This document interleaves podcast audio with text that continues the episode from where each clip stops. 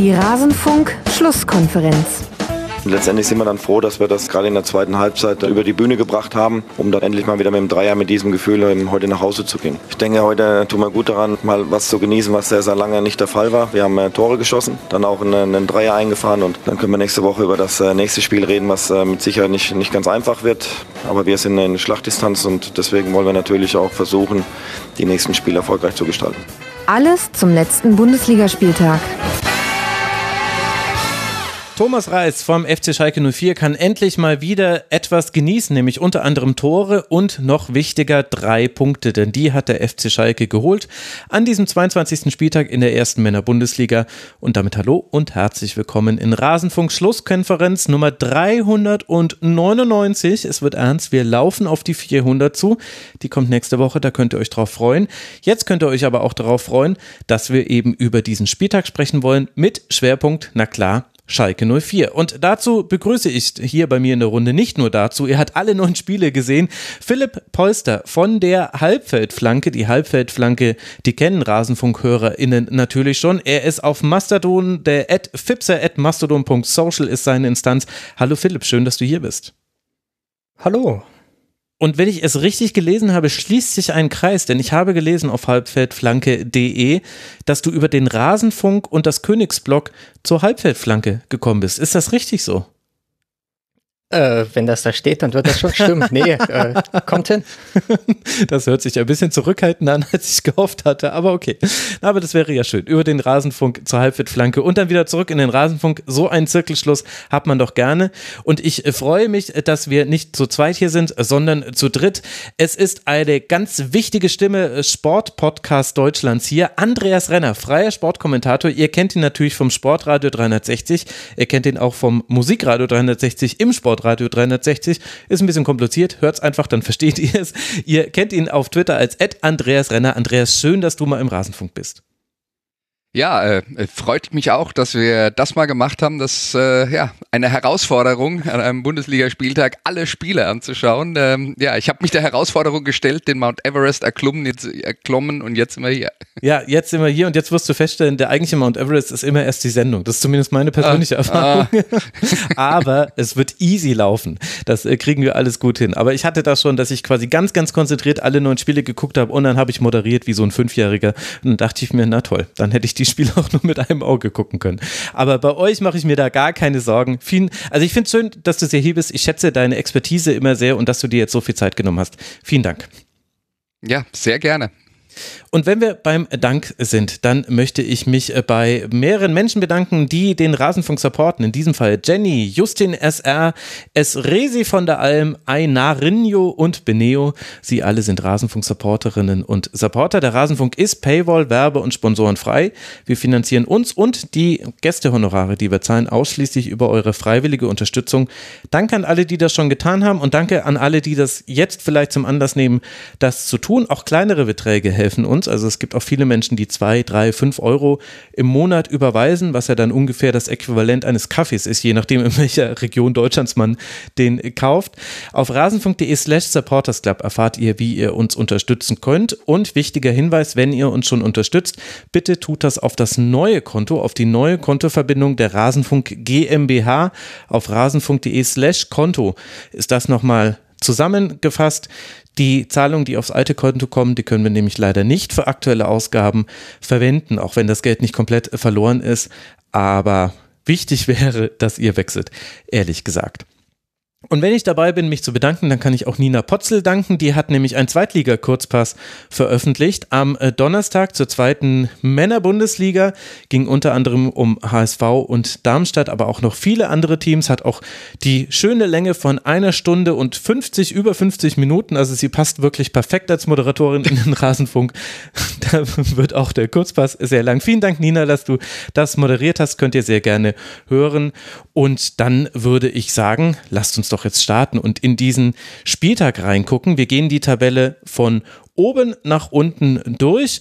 Und das bedeutet auch, dass wir mit dem FC Bayern anfangen, denn der grüßt wieder von der Tabellenspitze. Wieder war nur quasi innerhalb des Spieltags in Frage gestanden, denn der BVB war mal kurz vorbeigezogen.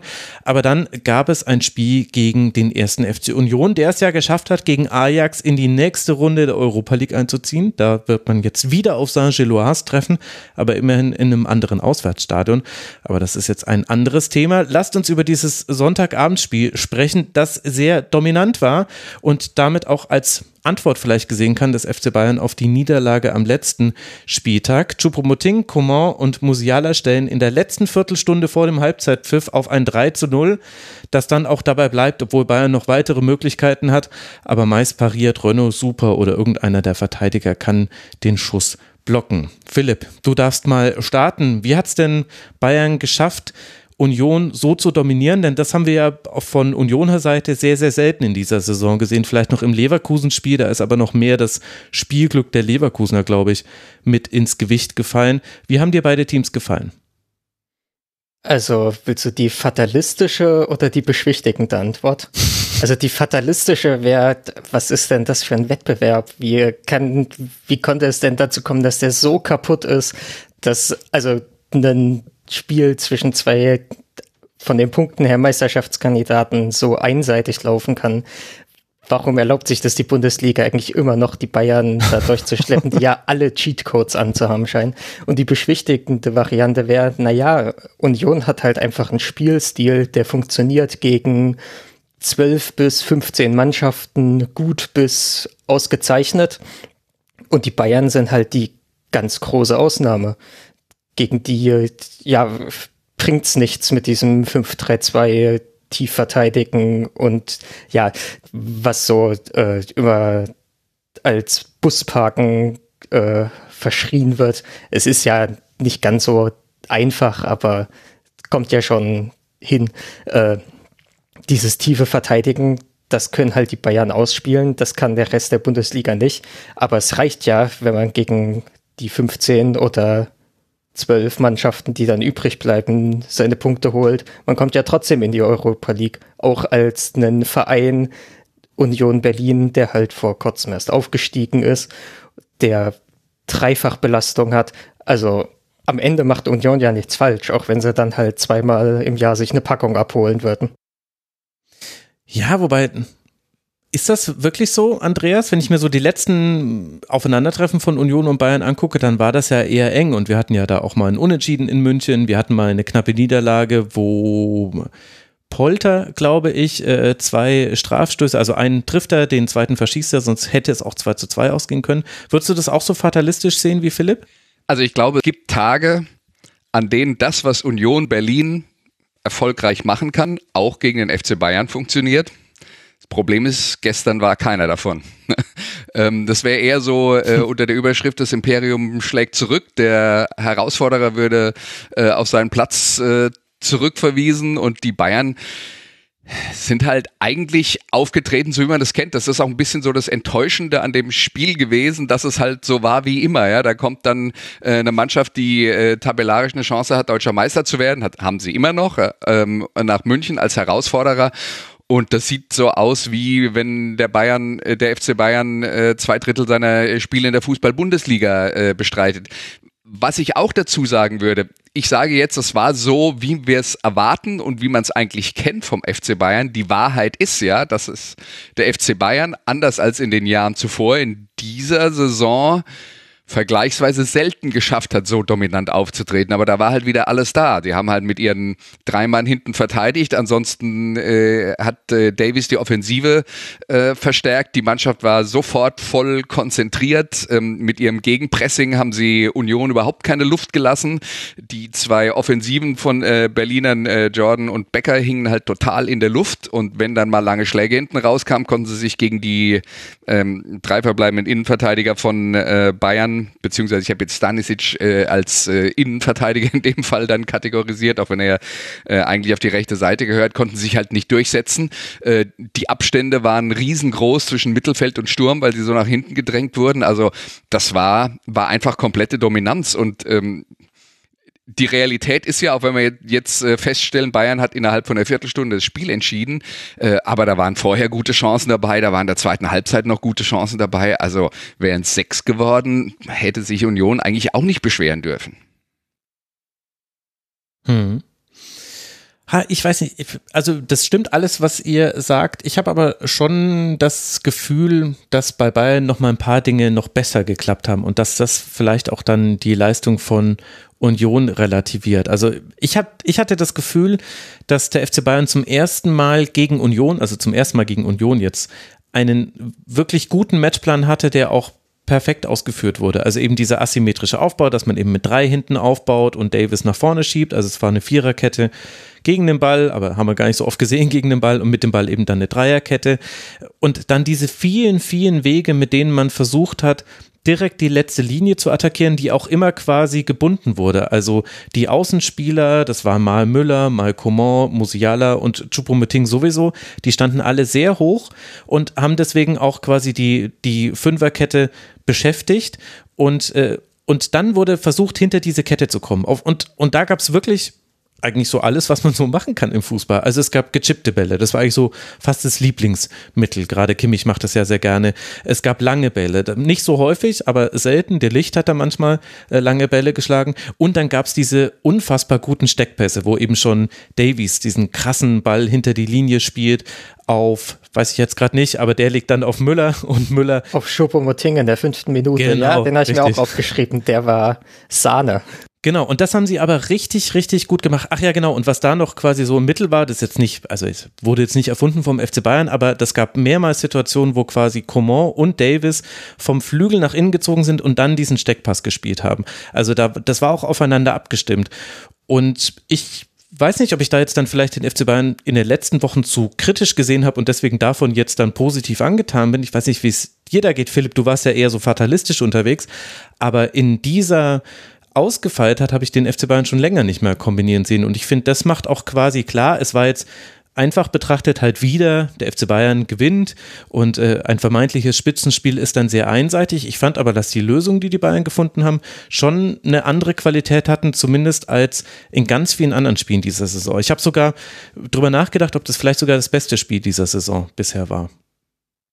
Ähm, das kann sein. Und dann könnte man drüber reden, ob vielleicht die Bayern jetzt endlich mal Union ernst nehmen und das vorher eben nicht mussten, weil Union jetzt ja punktetechnisch doch ziemlich nah rangerückt ist und vorher halt dieses Team war, was wo man jedes Jahr vor der Saison gedacht hat, ja, also wenn das jetzt wieder gegen Abstiegs, äh, im Abstiegskampf irgendwie landet, wäre jetzt nicht überraschend.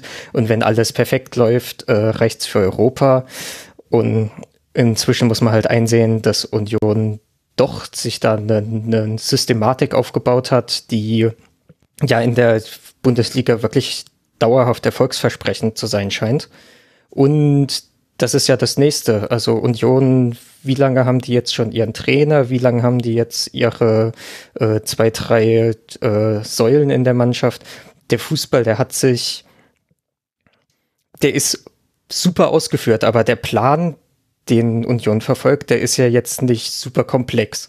Also der Ansatz ist halt nicht mit dem äh, intelligentesten Plan, die Gegner zu überraschen und so zu Erfolg zu kommen, sondern ein relativ einfacher Plan, den aber dann so gut und so äh, konstant und in so hoher Qualität auszuführen, dass es dann trotzdem für die Gegner schwer wird. Und das macht es dann einem Verein wie Bayern München, bietet es die Gelegenheit, sich dann gut auf das Spiel äh, ja, anzupassen, eben das vorher den Gegner gut zu analysieren und dann eben diese, ja, diese Mittel, die du genannt hast, die eben diese Verteidigung ausspielen, eben ja so anzuweisen, den Spielern. Und dann kommt natürlich dazu, dass Bayern vielleicht der einzige Verein ist, der ein so sauberes Passspiel hat, dass so ein Schnittstellenpass halt auch in 90 Prozent ankommt, dass so ein gechippter Pass eben nicht von einem Verteidiger einfach weggeköpft wird, dass selbst ein langer Pass von De Licht ähm, eher bei einem Bayern-Spieler landet, als von Union weggeklärt wird, weil das passiert dann bei den meisten anderen Vereinen.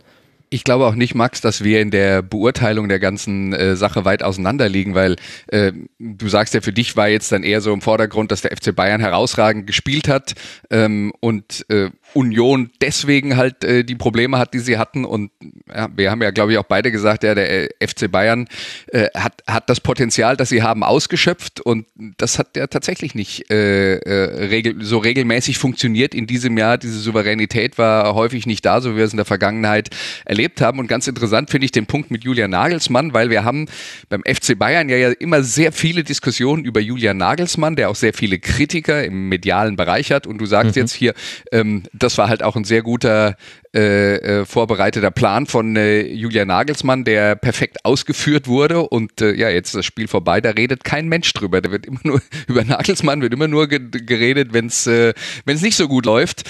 Und äh, ja, das äh, finde ich deswegen auch wichtig, dass du das herausstellst, weil ähm, bei den ganzen Diskussionen im Julian Nagelsmann äh, frage ich mich dann halt auch immer, ja, wenn, wenn der Trainer dann in Frage gestellt wird, naja, wenn ihr mit dem nicht zufrieden seid, wie viele bessere deutsche Trainer wollte er denn finden? Also ich glaube, da mhm. wird es schwierig.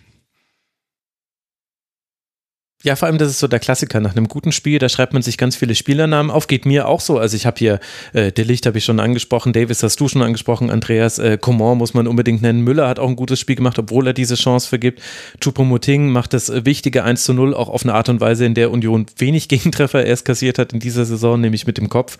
Also ich habe mir auch ganz viele Spielernamen aufgeschrieben äh, und dann redet man logischerweise dann viel über die guten Leistungen der Spieler. Ich fand aber eben, deswegen habe ich es auch gesagt, dass eben die Mittel sehr vielseitig waren und ich habe mir auch dann die Frage gestellt, also die hätte ich äh, an Julian Nagelsmann auf der PK gestellt, wenn ich vor Ort hätte sein können. Denn äh, ob man das jetzt häufiger sehen wird. Denn eigentlich sind ja diese Mittel, die jetzt gegen Union sehr gut äh, funktioniert haben, die funktionieren gegen jede andere Fünferkette auch. Und oft sind das Fünferketten, die nicht so gut organisiert sind wie die von Union. Also Julian Nagelsmann hat mal bei der zweiten Hälfte gegen Köln, war das, glaube ich, äh, beim Heimspiel, hat er gesagt, das sei jetzt die Benchmark für die Saison. Vielleicht gibt es da eine neue Benchmark, weiß ich nicht. Und auf der anderen Seite Union, man äh, kann es verstehen, Sie haben gesagt, Urs Fischer hat gesagt, zwei Klassen schlechter. Äh, damit kann er nicht Frederik Ronno genannt haben. Der, hat nämlich fantastisch gehalten. Der hat noch einen höheren, eine höhere Niederlage verhindert wir haben es jetzt schon so ein bisschen äh, gestreift. Es, man kann es auch nicht so ganz loslösen, Philipp, von der Europa League und von dem, was eben sonst noch so bei Union passiert.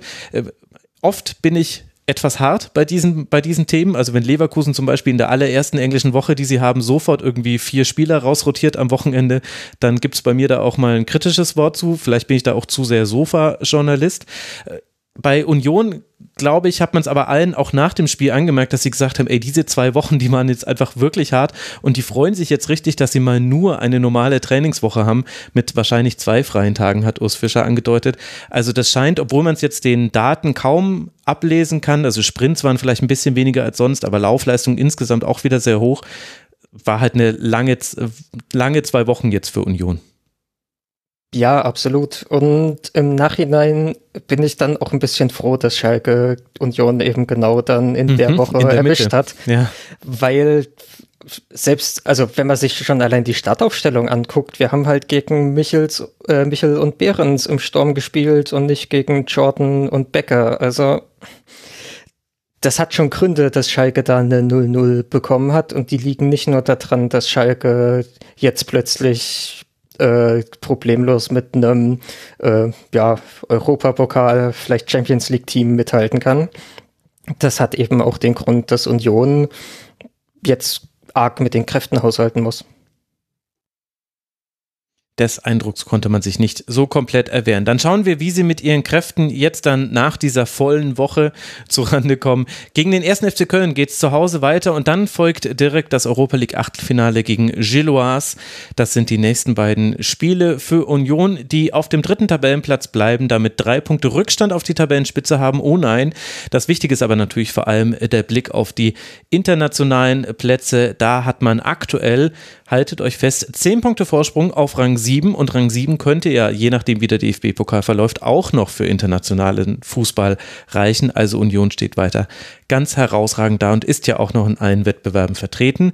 Der FC Bayern hat, wie vorhin schon angesprochen, sich die Tabellenspitze wieder zurückgeholt, punktgleich mit dem BVB. Das ist auch etwas, was man vielleicht nicht vergessen sollte, so gut der FC Bayern in diesem Spiel war.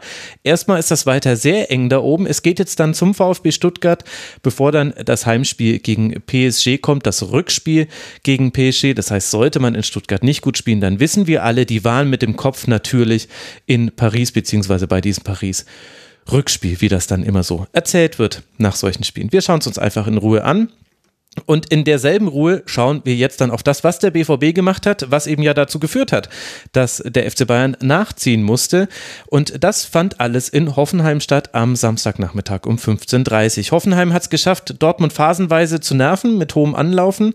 Der BVB konnte sich aber immer wieder durchspielen und erzieht dann auch nach längeren Druckphasen durch, oder eine längere Druckphase war es eigentlich, durch Julian Brandt. Natürlich das 1 zu 0 durch den Rücken von Julian Brandt, das 1 zu 0 nach einer Standardsituation. Marc Marco Reus hatte da einen Freistoß nach innen gebracht.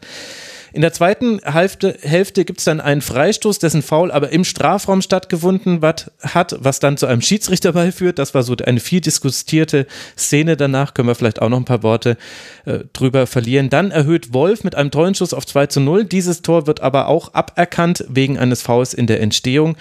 Und dann sehen wir vor allem sehr, sehr viele Torhüterparaden. Sowohl Oliver Baumann als auch Gregor Kobel parieren exzellent. Und so, Andreas, bleibt es bei diesem 1 zu 0, was eigentlich verrückt ist, weil es eben so viele Schüsse gab. Also 25 Dortmund, 13 Hoffenheim, so viele Chancen, trotzdem am Ende nur ein Treffer. Das ist auch ein bisschen die Schönheit des Fußballs, dass es manchmal solche Spiele gibt. Es gibt so viele Themen. Wo möchtest du anfangen? Was, was ist dir hängen geblieben von dieser Partie? Ja, also ich meine, was, was hängen bleibt bei dieser Partie war, dass das ein super unterhaltsames Spiel ist, äh, in dem beide Mannschaften äh, sich auf ein relativ offenes Spiel eingelassen haben, beide Mannschaften ihre Situationen hatten. Dortmund hatte halt mehr davon. Und das ist ja auch der Grund, warum normalerweise Mannschaften wie Hoffenheim, ähm, die sich die Kader anschauen und sagen, äh, naja, äh, Dortmund hat schon unterm Strich ein paar bessere Spieler äh, als wir, ähm, dass die sich nicht auf ein offenes Spiel einlassen, weil die Wahrscheinlichkeit, dass du das dann halt verlierst, äh, mhm. vergleichsweise hoch ist. Äh, aber Hoffenheim hat hier halt äh, super mutig gespielt und aufgrund der, ähm, äh, aufgrund der äh, des Chancenwuchers auf beiden Seiten war ja das Spiel tatsächlich bis zum Schluss offen und die hätten da ja was rausholen können und du hast ja schon angedeutet. Also ich meine, das, was als erstes hängen bleibt, das war ein super Spiel, das, was als zweites hängen bleibt, ist, man kann halt nicht erklären, warum es nicht 5-3 ausgeht.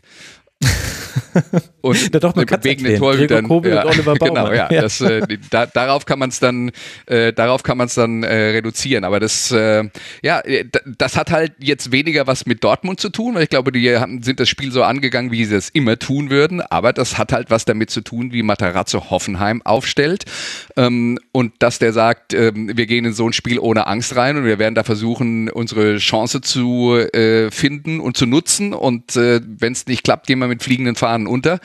Und das war jetzt dann äh, tatsächlich äh, bis, bis zum Schluss spannend. Und beide werden sagen, boah, war mehr für uns drin. Aber trotzdem unterm Strich, äh, was, was dann die Abschlüsse und die Chancen angeht, hatte Dortmund natürlich doch schon deutlich mehr als Hoffenheim. Deswegen war es auch ein absolut verdienter Sieg. Hm.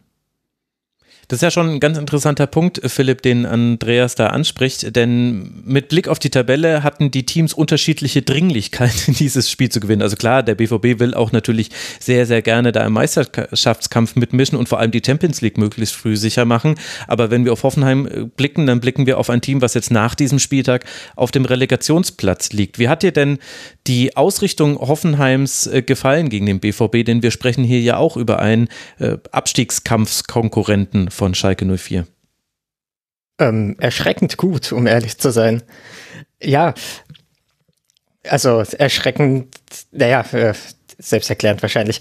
Ähm, es ist spannend, wie schnell Materazzo da jetzt so ein konkurrenzfähiges Team rausgeformt hat.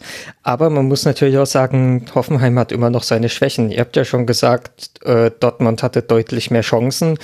Und wenn man sich jetzt die 15 Minuten vor der Pause anguckt, was Dortmund da alleine hat liegen lassen.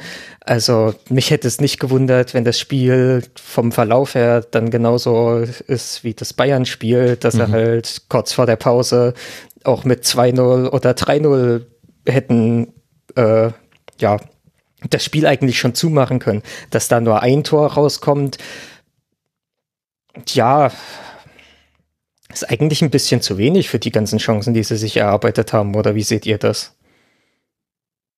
Ja, ich glaube. Widerspruchslos ist die These, würde ich sagen. Ja, ja das glaube ich auch. Ich meine, es ist ja. halt auch so die Frage, wie man das wertet. Ne? Also das, äh, das ist ja das, was äh, Andreas eingangs gesagt hat. Äh, Hoffenheim ist dem BVB natürlich unterlegen, zumindest in der aktuellen Phase. Und dann wird man kein Spiel kreieren können, in dem man nichts zulässt. Und gerade Hoffenheim kann das nicht. Jetzt ist so ein bisschen die Frage, wie wir das gewichten, weil es stimmt ja, der BVB hatte viele Chancen und es stimmt aber auch, Hoffenheim hat auch Dinge gut gemacht. Also unter anderem dieses hohe Anlaufen zum Beispiel. Vielleicht war das ja aus der Erkenntnis heraus, naja, also in der letzten Kette sind wir nicht immer sattelfest. Wenn da Dortmund mit Tempo draufkommt, dann versuchen wir die doch möglichst weit wegzuhalten vom, vom eigenen Tor. Also ja, es ist, es ist so, es, man kann Argumente für sämtliche Interpretationen finden bei diesem Spiel, meiner Meinung nach. Was ich auch interessant finde, ist, bei Hoffenheim ist ja jetzt nicht nur das Ergebnis beim Spiel gegen Dortmund, sondern es ist ein neuer Trainer. Der hat jetzt, glaube ich, sein drittes Spiel in Folge verloren. Ähm, mhm. Und er ist ja gekommen, weil die Mannschaft ohnehin in einer prekären Situation war. Und wie wird das jetzt dann auch rund um den Verein interpretiert? Ähm, und ich glaube, was ich von, von Spielern gelesen und gehört habe, war, wir haben gezeigt, dass wir mitspielen können. Das war endlich wieder unsere DNA das ist die Art und Weise, wie wir Fußball spielen wollen. Wir sind auf dem richtigen Weg und ja, das Ergebnis hat noch nicht gepasst. Und im Fußball gibt es ja auch immer die andere Interpretationsseite und die lautet dann, ja, ist ja schön, dass ihr da nicht mitgespielt habt, aber die anderen haben äh, Chancen gehabt. Er hat Glück gehabt, dass er und einen guten Torwart und äh, deswegen nicht noch mehr äh, Tore kassiert und letzten Endes ist dann halt äh, eigentlich der Druck auf dem Kessel immer noch genauso groß oder noch größer wie vorher, weil es war dann halt die dritte Niederlage in Folge unter dem neuen Trainer. Ähm, und wie man das halt angeht, ähm, das ist, glaube ich, entscheidend, also wie man damit umgeht. Und ich glaube, der Weg, wie Mannschaft und vermutlich auch Trainerteam das sehen, ist aus meiner Sicht der richtige, weil ich denke, es geht um Prozesse und es geht darum, die Mannschaft dahin zu bringen, dass sie wieder besser Fußball spielt. Ähm, das nämlich in diesem Team eine Menge spielerisches Potenzial hat, haben wir in, wissen wir, haben wir in diesem Jahr teilweise, zuletzt nicht mehr so oft gesehen, äh, wissen wir auch aus der Vergangenheit. Also da ist ja was da und das ist eigentlich eine Stärke von Hoffenheim immer gewesen, dass sie, äh, dass sie eben auch diese Art von Fußball äh, spielen wollen und der Gedanke dahinter ist ja, wenn man dann so prozessorientiert denkt, sagt man sagt, lass uns erstmal da wieder hinkommen, dass wir gut Fußball spielen und wenn wir dann regelmäßig gut Fußball spielen, werden wir auch erfolgreicher sein. Und ähm, ich, ich hoffe für äh, die TSG und äh, Philipp sieht das jetzt vermutlich ein bisschen anders, äh, aber ich hoffe für die TSG, dass das, äh, ähm, dass das der Realität entspricht und dass sie halt wirklich ähm, auf dem richtigen Weg sind. Ähm, bei Matarazzo muss man halt auch sagen, das ist ja zum einen das, was Hoffenheim schon gemacht hat, aber das ist ja auch das, für, für was Matarazzo in Stuttgart immer gestanden hat. Es war ja immer einer, der ähm, der solche Spiele dann äh, mutig angeht, der überhaupt gerne ähm, äh, offensiven Fußball spielt. Und ähm, insofern passen da halt zwei Dinge eigentlich ganz gut zusammen und dass es dann halt gegen Dortmund jetzt nicht ganz gereicht hat, erklärbar, weil äh, Qualität des Gegners und so weiter und so fort. Aber wenn sie das gegen andere Mannschaften auch auf den Rasen bringen, glaube ich, wird Hoffenheim äh, dann nicht allzu lange auf den nächsten Sieg warten müssen. Und ich gieße dann jetzt gleich mal ein bisschen Wasser in den Wein, weil das stimmt schon alles, was du sagst, aber Hoffenheim hat halt immer noch ziemlich äh, große ja, Fehlstellen gezeigt. Also ich habe selten so eine Mannschaft gesehen, die offensiv so äh, trickreich und mit so vielen Varianten und so ja eigentlich äh, zielsicher ihre Standards äh, ausführt, aber hinten dann auch genauso anfällig mhm. ist, so als ob die nur offensive Standards trainieren und die Defensive in der Zeit, keine Ahnung, irgendwas anderes macht. Also, wenn du eine, eine Standardvariante im Training hast, dann hast du doch normalerweise halt angreifende Spieler und dann musst du ja auch noch einen da muss er ja die eigenen Spieler auch irgendwie dagegen stellen, dass die gleichzeitig das Standardverteidigen trainieren und irgendwie verstehe ich nicht, wie da so eine Diskrepanz zustande kommen kann. Und was ich halt auch eklatant fand, wie die Außenverteidiger Wolf und Guerrero da ständig komplett freie äh, Diagonalrichtungen ähm, Strafraum trippeln konnten. In der zweiten Halbzeit haben die da einige richtig gefährliche Schüsse abgegeben. Ich meine, so Außenverteidiger Wolf Guerrero, so offensiv, so ähm, ja, äh, schussstark auch, das muss man sich leisten können. So, das hat Dortmund und dann gibt es das ansonsten jetzt nicht so häufig in der Liga, aber aus der Situation, also wenn man ja weiß, gegen wen man spielt, dann weiß ich nicht, wie man die da ständig komplett frei laufen lassen kann. So ist ja zum Beispiel auch dieses dann zurückgenommene 2 zu 0 entstanden, mhm. eben indem Wolf eine komplett blanke rechte Seite hat, da durchrennt und dann halt einen Schuss mit ordentlich Gewalt in den Winkel zimmert. Und dann äh, als drittes, ich muss auch ehrlich sagen, Dortmund für all das Lob, was sie sich jetzt seit der Winterpause ähm, zu Recht verdient haben, ähm, ich weiß nicht, wie sie sich erlauben können, ihr Mittelfeldzentrum gegen den Ball so offen zu haben. Also Jude Bellingham ist sehr weit vorne, Emre Can sehr weit hinten und irgendwie waren ständig Hoffenheimer, die diese Lücken haben nutzen können. Das siehst du auch nicht allzu häufig in der Bundesliga, dass du im Mittelfeld, in der Zentrale so viel Platz hast, den du bespielen kannst. Also jetzt das Beispiel von Union, wenn, wenn Hoffenheim irgendwann gegen Union spielt, ich kenne jetzt den Spielplan nicht, aber da werden die die Plätze nicht bekommen. Also so gut, Hoffen, äh, so gut Dortmund offensiv war, defensiv haben sie eben auch einiges angeboten. Und dass Hoffenheim dann trotzdem ja kein Tor erzielt hat. Ich weiß nicht, ob sie so viele Chancen, wie sie gegen Dortmund bekommen haben, jetzt in jedem Spiel bekommen werden die müssen sie halt auch nutzen. Hm. das lenkt ja schon den Blick auf den BVB, den wir jetzt ja so ein bisschen, wir haben ihn immer über Hoffenheim miterzählt, die BVB-Sicht. Andreas, wie kritisch wärst du da mit Dortmund? Also was ja, also beide Dinge sind ja richtig. Sowohl, dass der BVB gerade einen neuen Vereinsrekord eingestellt hat, weil man den neunten Sieg in Folge in der Rückrunde eingefahren hat. Und es stimmt aber auch der Hinweis, den unter anderem Zaunpfahl im Forum gemacht hat, dass man jetzt gegen Gegner spielt, die vielleicht nochmal anders organisiert sind, als die, gegen die man diese neun Siege eingefangen hat. Also zweimal gegen Leipzig, Rückspiel gegen Chelsea, Bayern, Union, Schalke und Köln sind jetzt äh, die nächsten Gegner für Dortmund. Nicht in dieser Reihenfolge, sondern sind, waren jetzt anders notiert gewesen. Wo würdest du denn jetzt dann die Gewichtung setzen? Borussia Dortmund gerade alles super oder Borussia Dortmund immer noch mit Vorsicht genießen? Ja, wenn du so formulierst, äh, kann die Antwort natürlich lauten, irgendwo zwischendrin natürlich. Ne? Also ähm, ich glaube, dass die, die Erzählung davon nicht so einfach ist. Ähm, ich fand jetzt, ähm, also das letzte BVB-Spiel, das ich in voller Länge gesehen habe, war das Champions League gegen Chelsea. Das war mhm. jetzt von der Struktur her nicht komplett anders als das. Das war auch ein relativ offenes Spiel, das Dortmund knapp gewonnen hat, das aber definitiv anders hätte ausgehen können. Da hatte ja Chelsea sogar äh, einen Chancen plus. Ähm, aber ich glaube, was wir jetzt tun, ist, wir reden über diese, dieses eine Spiel und das war jetzt eine Art von Spiel.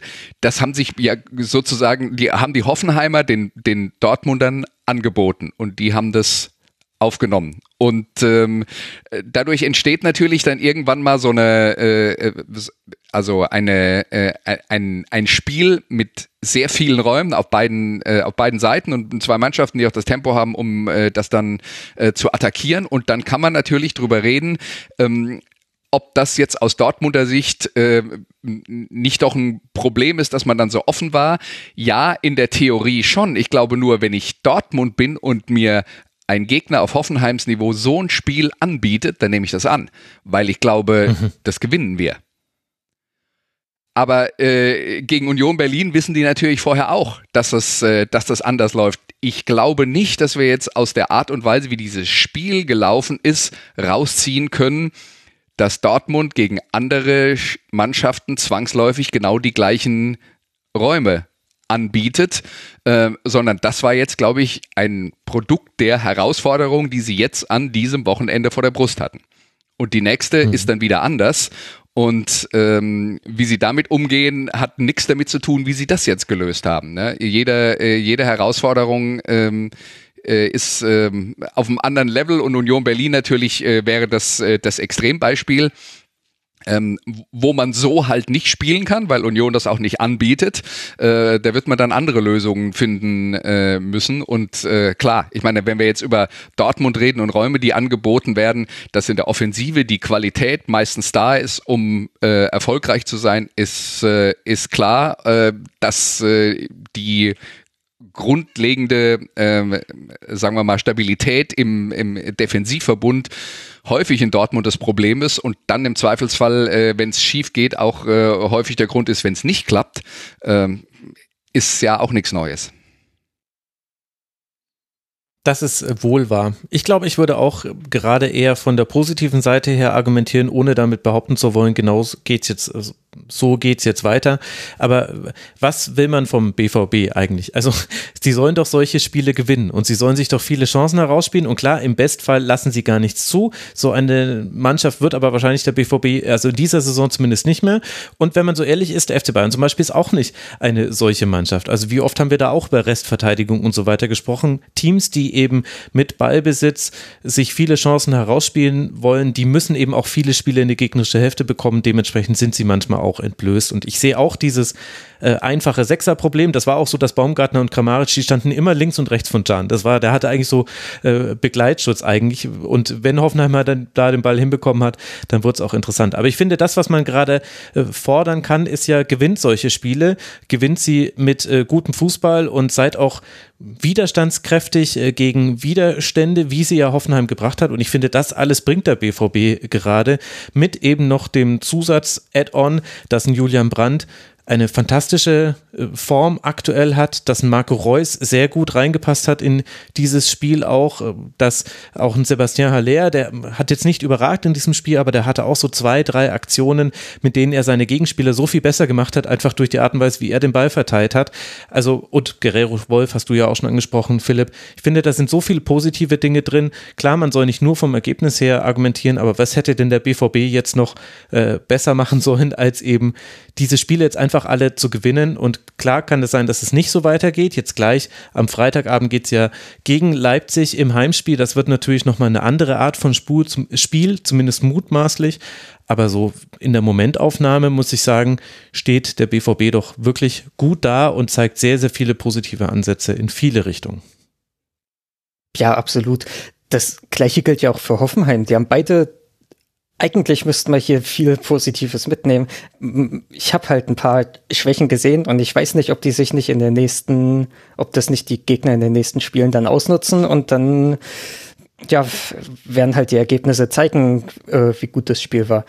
Ähm, ich glaube, über ein was müssen wir noch reden und das ist die Elfmeter-Situation. Richtig, stimmt. Und die ganzen anderen boulevardesken Themen können wir, glaube ich, auch weglassen. Ja, Andreas, hast du dazu eine, oder ja, warte, ich erkläre es ja, noch kurz für die ja, Hörerinnen genau. und Hörer, die es nicht äh, gesehen haben. Also es äh, gab ein Foul von Emre Can an Akpobuma am Strafraumrand und es gab einen Freistoß dann von der linken Grundlinie. Er schiebt ihn oben ein bisschen und er trifft ihn unten, er trifft ihn am rechten Bein, das rechte Bein von Akpobuma geht dann ans linke Bein und er kommt zu Fall. Der Schiedsrichter, das wissen wir jetzt äh, im Nachhinein, der Schiedsrichter hat wegen des Stoßens oben diesen Freistoß gegeben. Der Video Assistant Referee hat ihn darauf hingewiesen, es gab aber auch einen Tritt, aber dieser Tritt hätte nicht gereicht für einen Strafstoß. Deshalb geht dann der Schiedsrichter raus, guckt es sich an, bewertet es auch so, also sieht den Tritt, den es definitiv gab, sagt allerdings auch, dieser Tritt ist nicht ursächlich fürs Fallen oder nicht ursächlich genug fürs Fallen, könnte man vielleicht sagen. Und deshalb geht es dann nicht mit Freistoß weiter, weil das äh, war ja dann kein Freistoß, es wäre ja ein Strafstoß gewesen. Es geht aber auch nicht mit Strafstoß weiter, weil er sagt, reicht mir nicht für einen Strafstoß. Und dann muss es so weitergehen, dass quasi der irrtümliche Pfiff zurückgenommen wird. Das heißt, Schiedsrichterball, der zu Hoffenheim geht, Hoffenheim bleibt im Ballbesitz und so würde weitergespielt. Und das war aber, jetzt kann ich das so ganz locker erklären, hättet ihr mich direkt in dieser Szene gefragt, Max, was ist da gerade passiert, hätte ich gesagt, boah, können wir bitte warten, bis Colina Sam das auflöst. Also es war ein bisschen schwieriger im Live-Bild. Ja, also ich muss auch sagen, ich kann mich nicht an eine Szene erinnern, wo das schon mal äh, ähnlich gelaufen ist, ähm, dass der äh, Schiedsrichter eine Szene überprüft, äh, die er schon bewertet hatte, weil das, das Problem ist ja tatsächlich, er pfeift das, sagt, ist ein Freistoß und dann kommt der VAR und sagt, äh, das ist dann im Zweifelsfall, wenn's Freistoß ist im Strafraum, halt äh, per Definition elf Meter, äh, willst du das wirklich? Ja, und dann schickt er ihn raus und er guckt sich das nochmal an. Ähm, mein Problem dabei ist, es gab einen Kontakt an der Schulter, den habe ich auch nicht so stark wahrgenommen, aber der Tritt an die Ferse von Chan gegen Akpoguma, also es fällt mir schwer auf der Basis von, es muss, man muss da klar falsch liegen, zu sagen, boah, äh, da war aber nichts. Und sogar unabhängig davon, weil in dem Moment, in, Peter, in dem Petersen rausgeht und die Szene selber nochmal anschaut, geht es ja nicht mehr um das, was der VAR hat, nämlich dass er draufschaut und sagt, ist das klar falsch, sondern Petersen schaut sich seine eigene Entscheidung an und sagt, liege ich da eigentlich richtig? Und für mich war das eher so eine Situation, fürchte ich, wo Petersen einen Freistoß gepfiffen hat, weil er halt, weil er denkt, das ist halt ein Freistoß, ja, und dann kriegt er gesagt, ähm, guckt er es nochmal an, weil es war im Strafraum und er denkt sich dann, oh Mist, da muss ich Elfmeter geben. Ja, Will ich das hätte wirklich? Ich nicht gepfiffen. ja? ja. Und ähm, ich glaube trotzdem, dass da genug da war, um den Elfmeter zu geben und an Petersens Stelle hätte ich den nicht zurückgenommen. Ich glaube, der Tritt an die Ferse ist klar erkennbar. Wie sehr das dann äh, beeinflusst, ob man da fallen muss oder nicht, sowas ist ja von uns aus, von, von, von, äh, von außerhalb sowieso immer Interpretationssache. Und fragst du äh, dann Hoffenheimer, dann sieht er die Szene natürlich anders als ein Dortmunder. Aber für mich war da genug da, als dass ich gesagt hätte, den nehme ich nicht zurück. Aber was dann in Petersens Kopf vorgeht, ich fürchte halt, es ist genau das gewesen, wo er dann sagt, naja, ähm, außerhalb, da gibt man halt einen Freistoß. Äh, was man ja eigentlich nie machen sollte. Man sollte ja die Szenen im Strafraum nie anders bewerten als außerhalb des Strafraums. Ich fürchte, genau das ist hier äh, schon so ein bisschen auch äh, der Hintergrund gewesen im Kopf des Schiedsrichters, auch wenn ich da jetzt wieder Interpretationsarbeit äh, leiste und natürlich nicht wirklich weiß, was Martin Petersen gedacht hat, aber der Verdacht liegt halt nahe. Mensch, wir bräuchten mehr Kriterien, um in den Kopf des Schiedsrichters einzugucken, wie seine Handhaltung war, als er die, den, die Hand zum Ohr geführt hat. Aber gut, das ist jetzt ein anderes Thema. Philipp, wie denkst du darüber? Ich glaube, das ist ein Beispiel, was super zeigt, warum der VAR, egal wie gut er ausgeführt wird, immer äh, kritisiert werden wird, es immer Probleme geben wird. Äh, aus zwei Gründen. Das erste, was du gerade gesagt hast, wenn man sich einmal dafür entschieden hat, dass das ein Foul ist, ähm, sollte es einem schwerer fallen, äh, da jetzt die Gegenbeispiele zu finden, dass es dann doch kein Foul ist. Und genauso ist es ja andersrum, wenn man sich einmal entschieden hat, dass es kein Foul ist, dann müssen schon sehr große äh, ja, Indizien dafür sprechen, dass das ein Foul ist. Das erinnert mich ein bisschen, jetzt wird es ein bisschen technisch, äh, an die Hysterese-Schleife von einem Magneten. So. es wird ein bisschen technisch. ja, ähm, diese Hysterese-Schleife, die äh, kommt im normalen äh, Magnetfeld eben nie durch den Nullpunkt. Dass du immer, ähm, wenn du äh, in die eine Richtung äh, magnetisiert äh, bist, bis sich das äh, wieder äh, auf Null zurücksetzt, äh, hast du quasi schon, brauchst du ein Magnetfeld in die entgegengesetzte Richtung. Okay, mit der Erklärung wird keiner was anfangen können. Na, ich mal raus. Ich, ich bilde mir ein, ich hab's verstanden. Ja, genau. ich schneide die mal raus. nein, nein, nee, aber es ähm, gibt immer quasi eine Tendenz. Also man kommt quasi nie auf einen neutralen Zustand, sondern. Genau. Ja. Das ist eine wunderbare Beschreibung, weil das war drin. ähm, ja, also schaut euch einfach mal eine Hysterese-Schläfe an und dann werdet ihr das schon verstehen. Man kommt eben nie durch den Nullpunkt äh, nochmal durch. Und das ist das eine Problem, dass du halt immer ähm, mehr Gegenindizien äh, haben musst, damit du eine Entscheidung nochmal änderst und eben nicht äh, ja diese Entscheidung am Bildschirm ohne diese ohne dass du eben schon auf dem Platz was gepfiffen hast, triffst, sondern immer schon mit dem Hintergedanken, du hast schon eine Entscheidung und musst dann gegen diese Entscheidung anargumentieren. Das ist das erste Problem. Das zweite Problem ist die Fansicht. Um ehrlich zu sein, ich kann mir gut vorstellen, dass viele Dortmunder sagen, reicht nicht für einen Treffer, dass viele Hoffenheimer sagen, reicht für einen Treffer. Und wenn die Trikotfarben vertauscht werden, wäre es genau andersrum. Du wirst halt immer, wenn du eine 50-50-Szene hast, wird die eine Fanszene sagen, das ist eine 55-45-Szene, eben aus der Emotionalisierung. Die andere, wird sagen, es ist eine 45, 50, äh, 55 Szene. Und so wirst du dann auch immer die Diskussion haben, weil beide dann natürlich aus ihrer Sicht, wenn du halt denkst, es ist nur, also es ist ein 55-prozentiges Foul, darf auf jeden Fall nicht umentschieden werden, dann kannst du das nicht verstehen, dass der Schiedsrichter das äh, aus einer neutralen Sicht nur ein ganz kleines bisschen anders bewertet und dass das eben schon ausreicht, dass eine komplett andere Entscheidung getroffen wird. Und dann ist auch egal, wo du diese Grenze verschiebst. Ob du jetzt sagst, ja, nur hundertprozentige Fehler werden, müssen umentschieden werden oder ob du halt sagst, ähm, du gehst tief in den Graubereich und sagst, ab 50-50 Szenen muss umentschieden werden. Egal, wo diese Grenze liegt, du wirst eben immer Szenen haben, die ganz nah an dieser Grenze sind und wo dann die Fansicht eben schon ausreicht, um eine, äh, um eine andere Wahrnehmung ja. Zu haben als der Schiedsrichter. Und Aber dann Moment halt mal, hast du gerade jetzt die geben. Hysterieschleife beschrieben, die nämlich bedeutet, auch bei Fußballthemen gibt es keinen Nullpunkt, keinen neutralen Punkt. Interessant.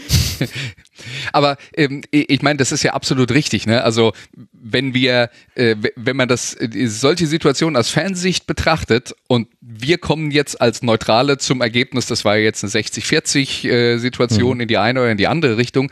Aus Fansicht ist das ja immer 100 Prozent ganz klar.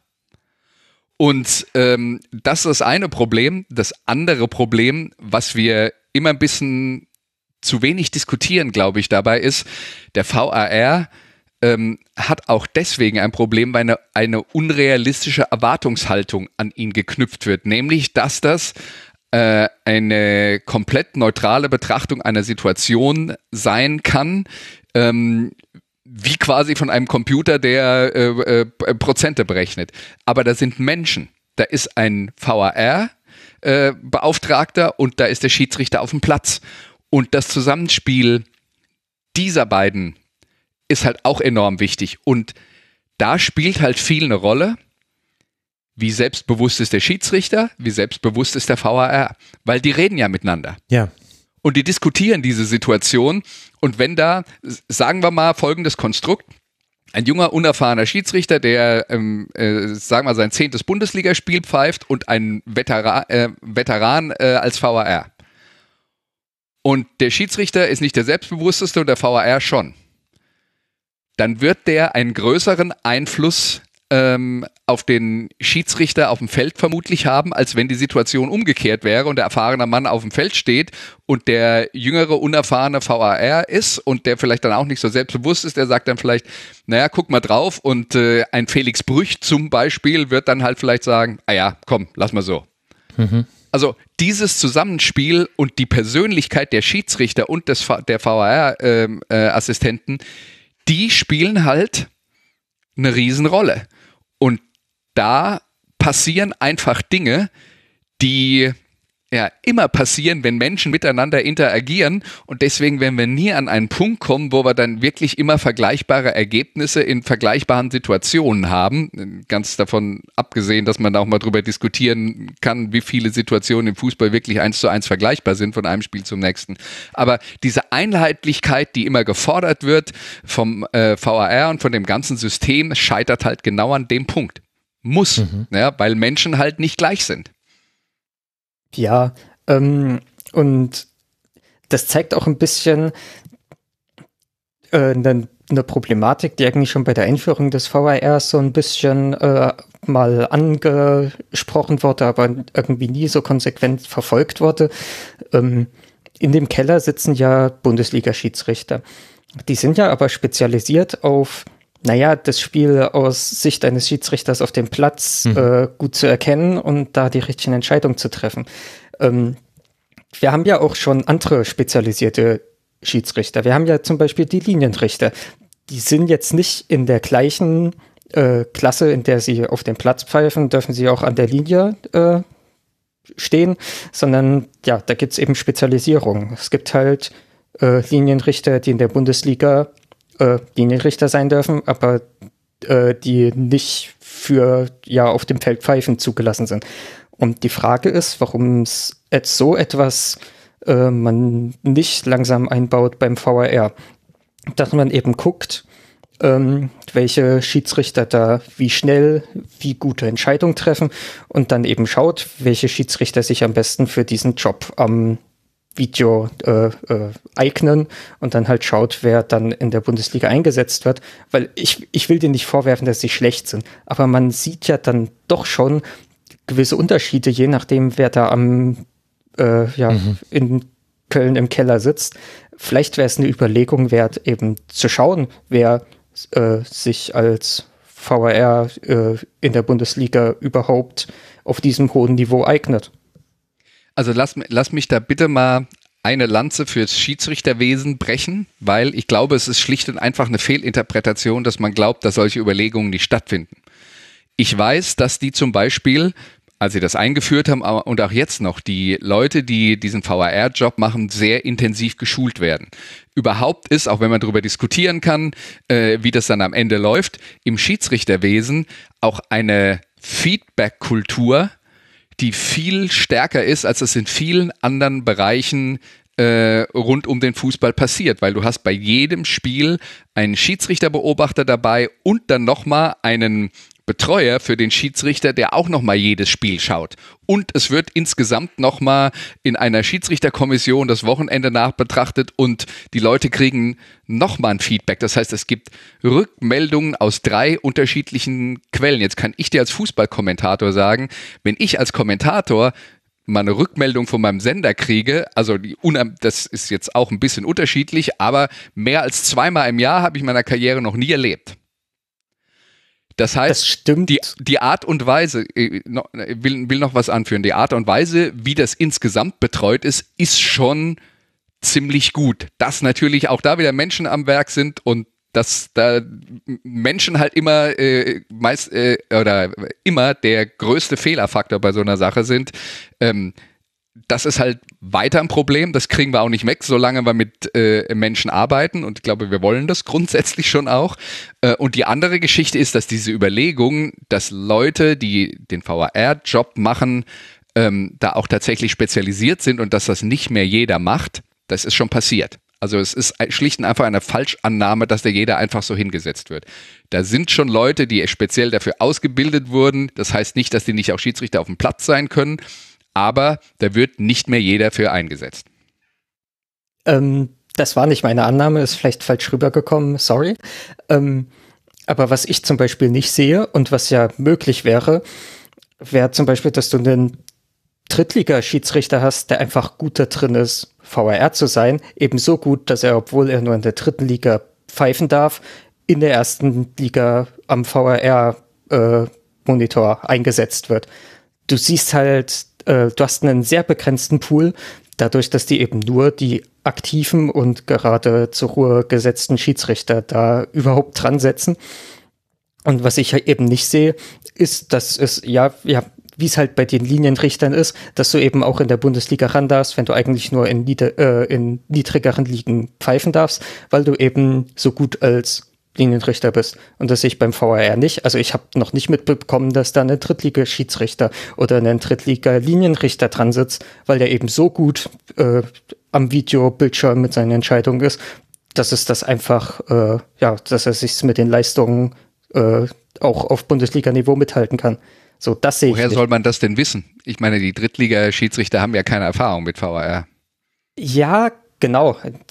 Genau, du musst halt einsetzen. Also du irgendwoher weißt du ja auch, dass die Linienrichter äh, aus der dritten Liga, ob die gut genug sind für die zweite Liga und ob sie dann gut genug sind für die erste Liga. Du musst sie halt einsetzen, du musst sie testen. Das sehe ich nicht. Im Moment musst du bis in die Bundesliga als Schiedsrichter durchkommen, um überhaupt dann für den Job als VAR äh, in Betracht gezogen zu werden.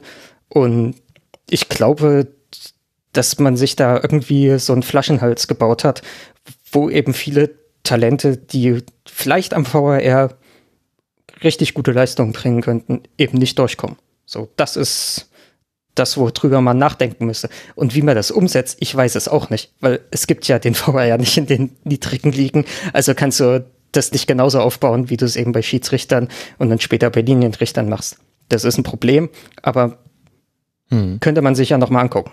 Ich habe jetzt auch keine Lösung dafür. Also was auf jeden Fall keine Lösung ist, das kann ich euch sagen, wir müssen beim Menschen bleiben.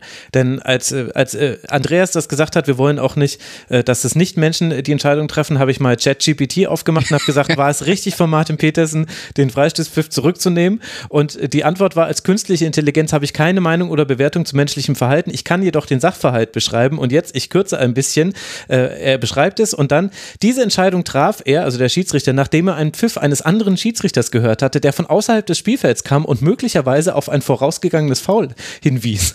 Also das ist quasi die Antwort von GPT. Am Schluss sagt es dann, am Ende müssen wir uns auf das Urteil des Schiedsrichters verlassen, der in dem Moment auf dem Spielfeld war. Aber das ist natürlich totaler Quatsch. Also künstliche Intelligenz wird uns an dieser Stelle noch nicht helfen. Es war kein ja. Foul. Ein, kein also Stand, Stand, heute, in zwei Jahren müssen wir vielleicht nochmal reden. Genau, das werde ich jetzt einfach regelmäßig bei strittigen Entscheidungen machen jetzt schauen wir doch erstmal, wie es weitergeht für beide Teams. Bei Borussia Dortmund habe ich es ja schon gesagt. Punkt gleich mit den Bayern auf 1. Jetzt dann das Heimspiel gegen Leipzig. Dann geht es auswärts zu Chelsea, bevor man dann auswärts bei Schalke das Derby spielen wird. Also drei Spiele, in denen es knallen könnte aus Sicht des BVB. Für Hoffenheim, die auf Rang 16 liegen nach diesem Spieltag und damit punktgleich mit Rang 15 und Rang 17 sind, bei 19 Punkten stehen, geht es dann zu Mainz 05.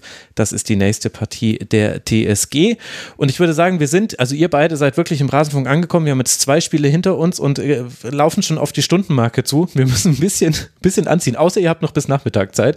Mir ist es gleich. Aber jetzt wollen wir mal über Rasenballsport Leipzig gegen Eintracht Frankfurt sprechen. Das ist nämlich das Team Rasenballsport, das auf Rang 4 springen konnte durch ein 2 zu 1 Sieg, nachdem man unter der Woche schon ein 1 zu 1 gegen Manchester City erreicht hat.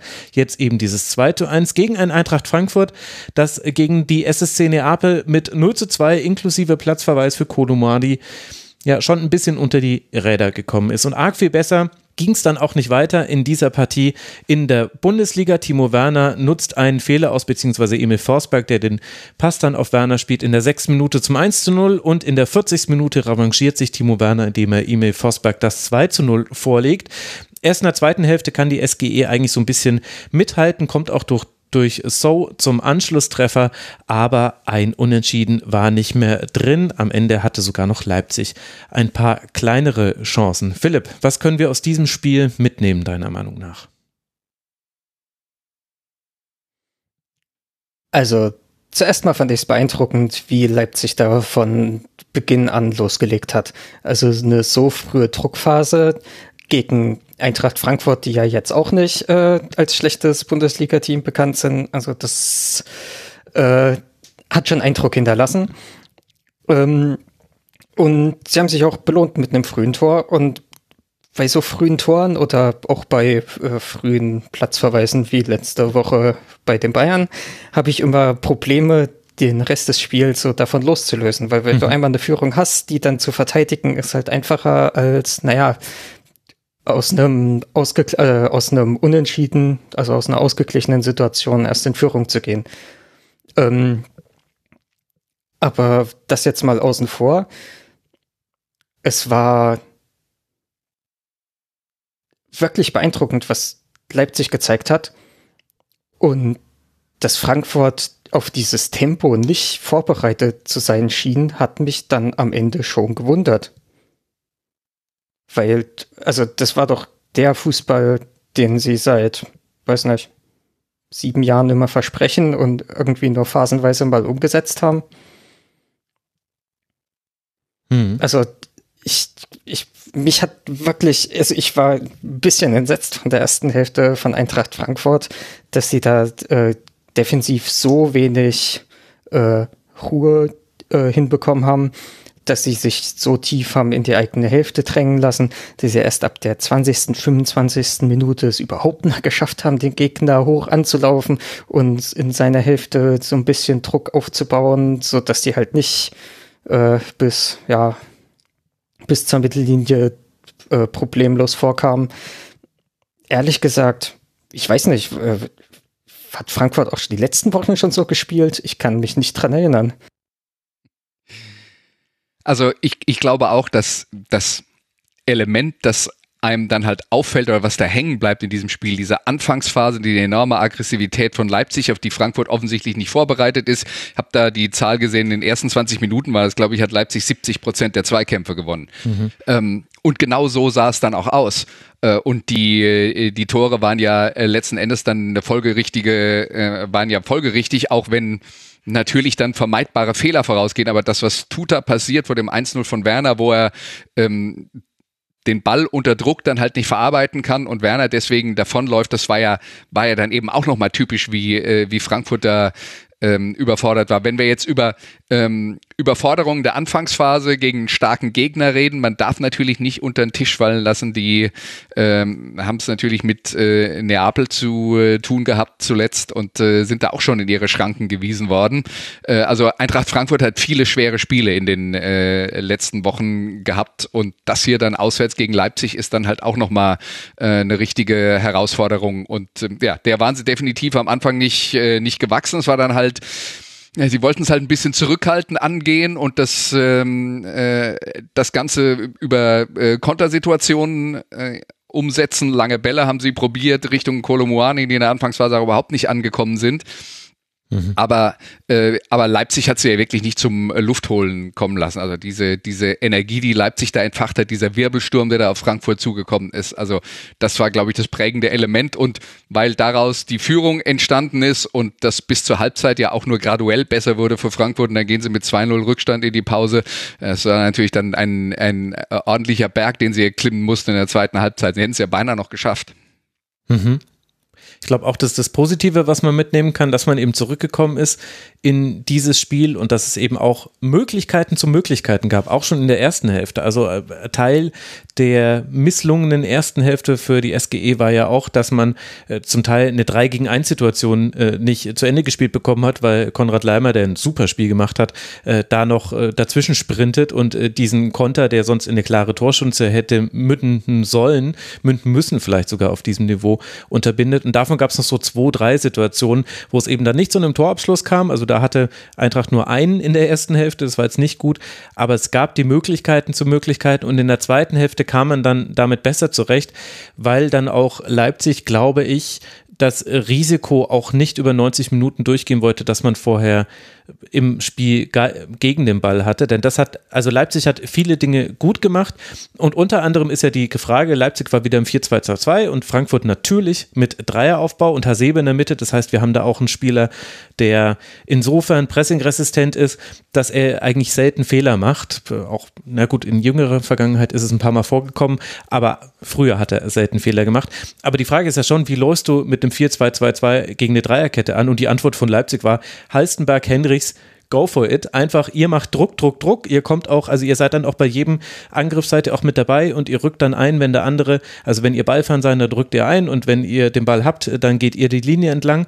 Und das war eben auch sehr riskant, wie Leipzig das gemacht hat, weil man quasi im Verbund vorschieben muss im Pressing, damit man dann eben keine zu großen Lücken lässt. Plus du hast eben noch die Unsicherheit, wie machen wir es dann, wenn der lange Ball auf Mourni kommt, was ja dann, du hast ja schon angesprochen, Andreas, nur in wirklich wenigen Situationen der Fall war. Aber das war schon auch eine sehr ja, ein, eine sehr aktives Verteidigen von Leipzig und dass das über 90 Minuten nicht durchgehalten werden kann, ist ja dann auch vielleicht äh, nachvollziehbar, aber fand es interessant, dass das so gut funktioniert hat. Und mit 2 zu 0 kann man ja sogar sagen, ideal hat es funktioniert in der ersten Hälfte. Ja, und die, die, die Frankfurter hatten ja tatsächlich die, den Plan dann auch gegen das aggressive äh, Anlaufen und gegen die äh, Defensive. Sie haben ja mehrfach versucht, Bälle hinter die letzte Linie, also hinter mhm. die letzte Abwehrlinie vor den Torwart zu spielen, die waren halt nicht gut genug. Und ich glaube, das ist dann das, was unterm Strich halt bleibt, dass vielleicht der Plan gar nicht so äh, aussichtslos war, den Frankfurt hat, aber sie haben ihn dann halt äh, leider nicht umgesetzt bekommen. Und zwar defensiv nicht, weil sie, äh, weil sie sich zu viele äh, Fehler erlaubt haben und vorne hat dann halt auch die Qualität im Passspiel in dem Fall gefehlt. Ja, diese äh, offensiv anlaufenden Außenverteidiger von Leipzig, die haben halt die Frankfurter Verteidiger, also Flügelspieler, auch ganz schön K.O. gelaufen. Ich habe selten gesehen, dass eine Mannschaft zur 60. Minute beide Flügel auswechseln musste. Mhm. Und Frankfurt musste das halt. Also die haben ja Lenz und Buter dann gebracht. Und du hast auch wirklich gesehen, äh, Knauf und Max, die hatten lange sehr große Probleme und konnten kaum ins Offensivspiel eingebunden werden, weil sie eben ständig von den Leipzigern in Defensivarbeit gezwungen wurden. Also das haben sie, haben die Leipziger schon nicht so schlecht gemacht. Was ich ein bisschen komisch fand, ist, äh, dass mit Rode und Hasebe doch äh, in der Zentrale zwei, ja, äh, Spieler standen, die jetzt irgendwie nicht das Tempo hatten, was man gebraucht hätte. Also gerade beim 2-0, äh, das war so eine Szene, gut, äh, eben dieser Steilpass äh, von Soboslai auf Werner, wo von fünf Verteidigern von äh, Frankfurt, wenn man sich das nochmal anguckt, hm. gefühlt nur zwei reagiert haben und hm. Knauf war auch schon, der hat äh, schon beim Umdrehen war der irgendwie zu langsam, so als ob der so gedacht hat, oh, schon wieder nach hinten rennen. Und in dem Moment war Werner weg. Und dann hattest du eine 3 gegen 1 Szene, wo Hasebe dann quasi auf den äh, ballführenden Werner rausrücken musste. Und in der Mitte waren Paulsen und Forsberg komplett frei. Und warum waren die frei? Naja, Paulsen war schon vorher hoch positioniert, aber Forsberg hat halt einfach Smolcic überrannt. Der beim Pass von Soboslai war Forsberg drei, vier Meter hinter Smolcic und der zieht und der Leipziger zieht den Sprint an und der Frankfurter irgendwie nicht. Und da frage ich mich, also wenn Leipzig doch schon bekannt ist dafür, dass sie dich mit Tempo überspielen, wieso kriegt Frankfurt nicht hin, mit seinen Defensivspielern die Sprints nach hinten zur eigenen Grundlinie auch äh, konsequent anzuziehen? Das war so ein bisschen, ja, haben sie sich selbst in den Fuß geschossen gefühlt. Ja, vielleicht waren die Leipziger da auch einfach zu schnell. Also wenn, wenn du sagst, äh, Werner ist äh, Knauf davongelaufen, dann würde ich auch, wenn Knauf da 100 Prozent gibt, jetzt nicht, wäre ich nicht komplett überrascht, wenn Werner da der schneller Kann schon mal ist. passieren, oder? ja. Äh, ja, es war ja aber nicht im Sprint so. De, de, hm. Den Vorsprung, den er sich erarbeitet hat, das war einfach in, den erst, in der ersten Sekunde oder in den ersten zwei, eben bevor Knauf selbst den Sprint angezogen hat. Mhm. Also, also gerade in der Situation, das ist mir auch aufgefallen, wie Knauf sich da verhalten hat. Mein Eindruck war, der war überfordert von der Situation, dass er auf äh, Schoboslai, der den Pass spielt, geschaut hat und mhm. Werner in seinem Rücken und so zwischen diesen, äh, also dann noch nicht mal richtig wusste, über welche Schulter drehe ich mich jetzt, damit ich das alles im Blick habe. Und da war dann ein Moment lang äh, hat quasi äh, die, die Festplatte hing fest und dann war es zu spät. Dann hat halt Werner den Vorsprung gehabt, um ihm davon zu laufen. Und lasst euch das also, von einem Zwillingsvater sagen, das war früher auf dem Spielplatz ganz genauso. Volles Verständnis für Ansgar Knauf, da kann man nicht immer alles im Blick haben. Wenn die, die eine von der einen Richtung kommt und die andere in die andere Richtung wegwischt, da war meine Reaktionszeit auch nie die beste. Ja, absolut. Aber die Frage, die ich dann in der Situation stellen würde, was ist denn mit Smolcic und Tuta, hm. die irgendwie nicht den Lauf äh, nach hinten annehmen. Und wie gesagt, Vosberg, der wäre den späteren Torschützen, der hat einfach einen Frankfurter problemlos überholt. Und dann muss man sich halt schon die Frage stellen, hätte man das Laufduell nicht wenigstens gewinnen können. Und dann hast du immer noch eine 2 gegen 1 Szene mit Werner und Pauls und gegen Hasebe. Aber das kannst du schon, das kannst du dann schon erklären als eine 3 gegen 1 Szene. Also ich würde ich, ich gebe dir grundsätzlich äh, natürlich recht, dass Frankfurt in diesem Spiel von vielen Situationen überfordert war und gerade in der Anfangsphase halt auch neben sich stand. Aber was jetzt die Situation angeht, das ist ja ein Ball, der kommt aus dem Mittelfeld, wo noch unklar ist, was passiert, wo ja für die Abwehr dann auch immer die Frage ist, machen wir jetzt einen Schritt nach vorne, um zu attackieren, ähm, oder lassen wir uns zurückfallen, weil wir da nicht hinkommen und müssen die Tiefe verteidigen. Und das sind genauso die Situationen, ähm, wo vielleicht im Moment noch nicht klar ist, wer den Ball hat. Ähm, äh, und dann macht man halt einen Schritt in die falsche Richtung und dadurch läuft, läuft einem der Gegner weg. Sowas ist schon auch schwer zu verteidigen. Und ähm, insofern habe ich dann ein bisschen Verständnis dafür. Grundsätzlich muss man nämlich sagen, dass die anderen mit Tempo auf deine Viererkette zulaufen. Das ist das, was du eigentlich im Ansatz ähm, verhindern musst, weil wenn die anderen mit Tempo auf deine Viererkette zulaufen, wird's regelmäßig schiefgehen. Das ist, glaube ich, ein ewiges Gesetz im Fußball. Mhm. Hat ja auch Leipzig gemerkt, also mit Lindström hatten die zum Beispiel in der zweiten Hälfte deutliche Probleme. Lindström war derjenige, der es mal immer wieder geschafft hat, hinter die Ketten zu kommen, hat viele der guten Situationen äh, für die Eintracht dann herausgespielt und das erklärt auch so ein bisschen, warum es dann nochmal enger wurde in der zweiten Hälfte und natürlich auch, äh, dass So dieses 2 zu 1 macht in der Szene, die eigentlich schon fast verteidigt wirkt, aber es eben dann doch nicht war. Aber am Ende wird es dann eben dieser 2 zu 1 Sieg, bei dem ja unter anderem äh, Kevin Campbell und Josef Paulsen in der, in der Startelf standen oder wie Marco Rose sie nennt, Jussi und Kevko die Spitznamen in der Bundesliga. Es ist einfach ein einziges Fest, aber er hat sie nochmal positiv herausgestellt. Konrad Leiber habe ich ja auch schon erwähnt. Also es hat auch viel gut funktioniert bei Leipzig Plus. Man hat einen sehr guten Torhüter. Das geht immer so ein bisschen unter.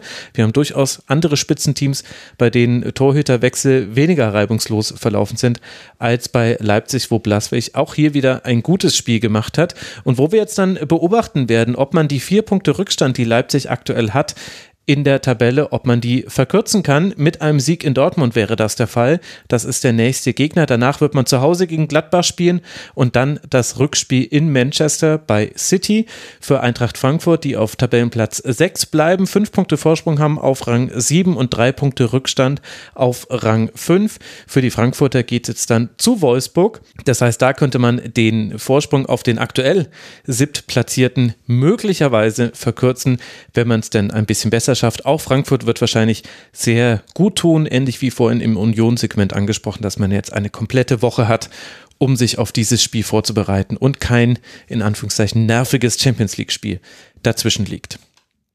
Apropos nervige Europapokalspiele, da sind wir bei Freiburg und Leverkusen. Nein, das ist natürlich eine völlig falsche Überleitung, denn der SC Freiburg hat ja zwar mit Juve jetzt einen Gegner bekommen in der Europa League, aber musste ja nicht spielen. Anders als Gegner Leverkusen, der musste ein 2 zu 3 aus dem Hinspiel gegen Monaco aufholen und hat das exakt so geschafft. Mbolo schießt Monaco gerade noch in die Verlängerung und dann kam es zum Elfmeterschießen und Seltsamerweise hat Leverkusen dieses Elfmeterschießen gewonnen. Ich kenne Angehörige einer Rasenfunkmütze, die in Monaco dabei waren, die konnten es selbst äh, gar nicht glauben. Herzliche Grüße an dieser Stelle. Und dann trafen eben diese beiden Teams auch am Sonntagnachmittag aufeinander. Und beide Trainer haben in der PK danach denselben Satz verwendet. Also Christian Streich hat dann Xabi Alonso zitiert mit einem Grinsen. Wenn man nicht gewinnen kann, sollte man wenigstens nicht verlieren. Da waren sie sich einig. Sie waren sich auch einig darin, dass man auch durchaus mal Spieler auf einer ungewohnten Position spielen lassen kann. Also Robert Andrich hat bei Leverkusen so eine Art Libero äh, gespielt in der Innenverteidigung. Also das Wort Libero hat sogar Xabi Alonso selbst verwendet. Und Luca Höhler, aufgepasst, spielt erstmals in seiner Karriere nach einer Umstellung auf Fünferkette den Rechtsverteidiger in dieser Fünferkette. Erst sollte das Salai probieren, lief nicht so, dann hat das Luca Höhler gemacht auch diese Umstellungen zeigen vielleicht, äh, Andreas, dass wir da ein Spiel auf Augenhöhe hatten, in dem es ja auch äh, für beide Teams Chancen gab. Am Ende vielleicht Leverkusen die größeren, vor allem weil man in der 92. Minute nochmal an den Posten geschossen hat. Die einzigen Treffer machen Vincenzo Grifo nach einem Freistoß und Sada Asmun nach einer schön herausgespielten Chance. Und so ist es ein 1 zu 1. Wie haben dir denn die beiden Teams gefallen und die taktischen Experimente, die wir da sehen konnten und so weiter? Es war ja doch viel zu entdecken. Ja, also es war tatsächlich, ich glaube, von, von den Bundesligaspielen an dem Wochenende, gerade was Freiburg so gemacht hat, wie die äh, im Spiel umgestellt haben, wie sie äh, auch äh, immer wieder äh, flexibel zum Beispiel in vorderster Linie angelaufen sind. Also es ist selten so viel passiert, oder bei keinem anderen Spiel, glaube ich, so viel passiert, äh, wie, äh, wie bei dem hier.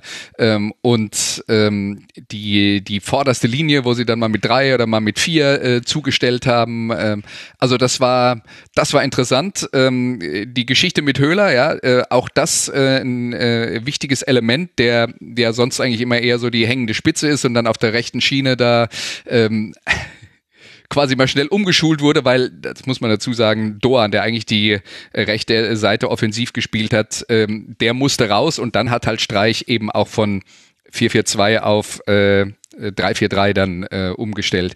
Also da, an der Front war es äh, tatsächlich ein sehr äh, interessantes Spiel.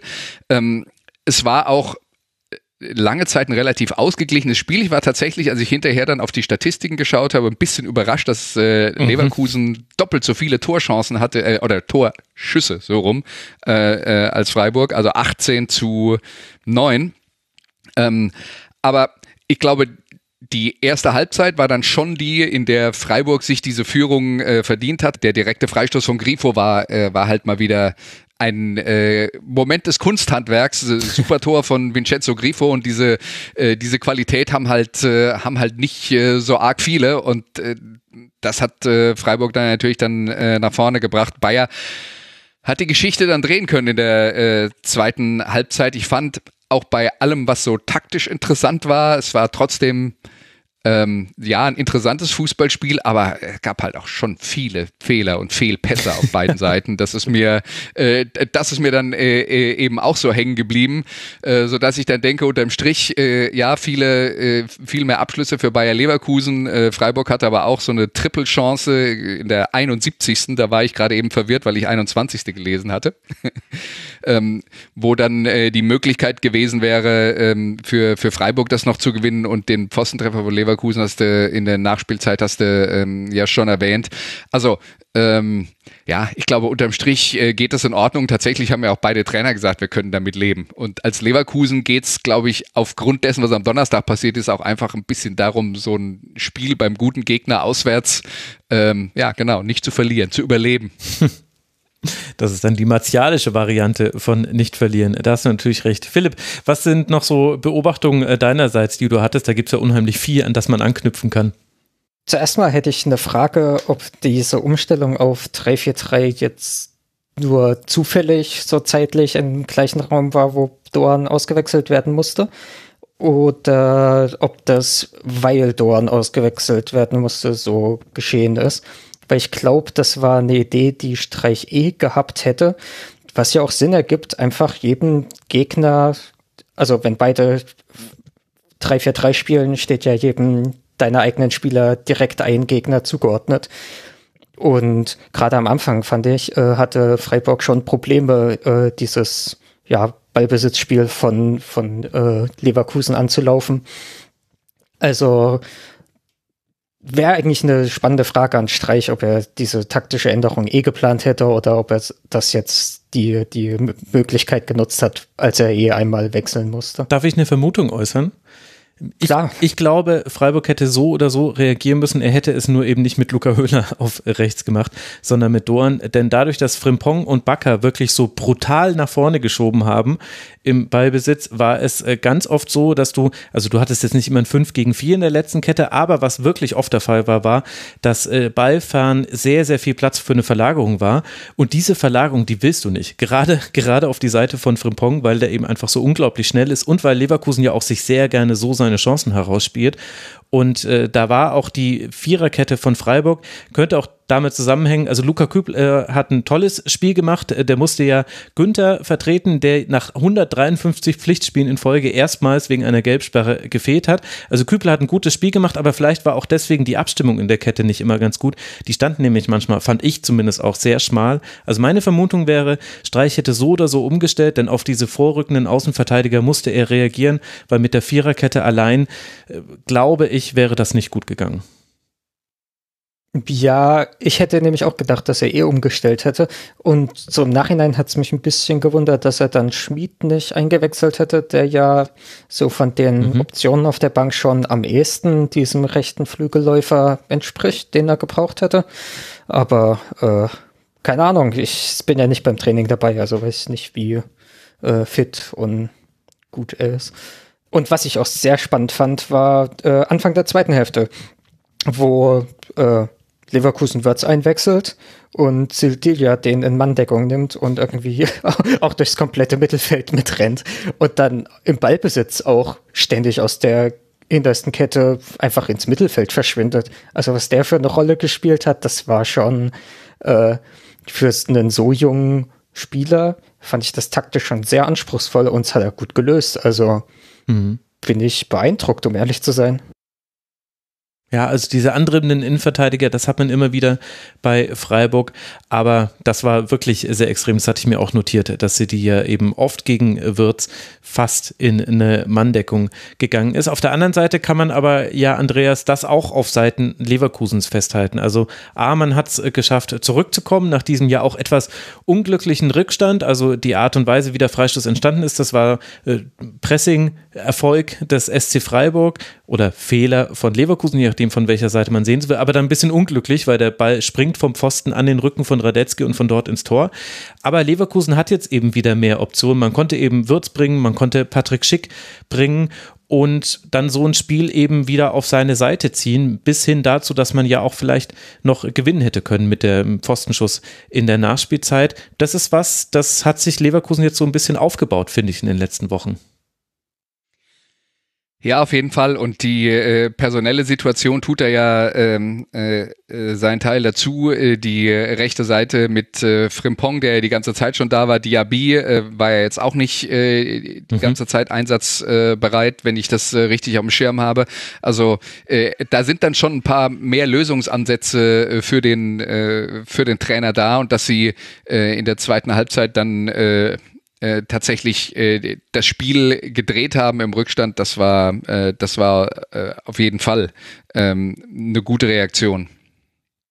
Mit einem auch äh, deutlich verbesserten Sardar Asmun. Auch daher kommt vielleicht die Freude über seinen Treffer, die man allen Beteiligten, nicht nur ihm, ansehen konnte.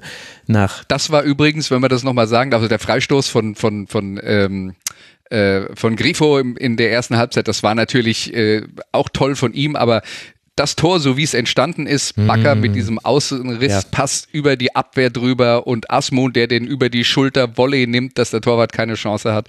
Also das war, äh, fand ich, eins der schönsten Tore an diesem Wochenende. Aber absolut, da kann man dir voll zustimmen. Für Freiburg, die auf Rang 5 abgerutscht sind, 41 Punkte haben, ein Punkt Rückstand auf die Champions League Plätze, drei Punkte Vorsprung auf den Europe Conference League Platz. Für die Freiburger geht es jetzt dann nach Gladbach, bevor man in Turin das Hinspiel im Achtelfinale spielen wird. Für die Leverkusener, die auf Rang 11 abgerutscht sind, 28 Punkte haben, 5 Punkte Rückstand wären es auf den ominösen siebten Platz, 10 Punkte Rückstand schon auf den sechsten Platz, also wahrscheinlich geht es eher um Rang 7. Für die Leverkusener kommen jetzt drei Heimspiele in Folge. Zum erst gegen Hertha BSC, dann gegen Ferencvaros Budapest, für alle diejenigen, die sich für den UCC äh, Football Soccer World Championship äh, Title interessieren, den hält Ferencvaros gerade. Den könnte Leverkusen zurück nach Deutschland holen. Für diejenigen, die jetzt gar nichts verstanden haben, ist egal, ist nur so eine Spielerei.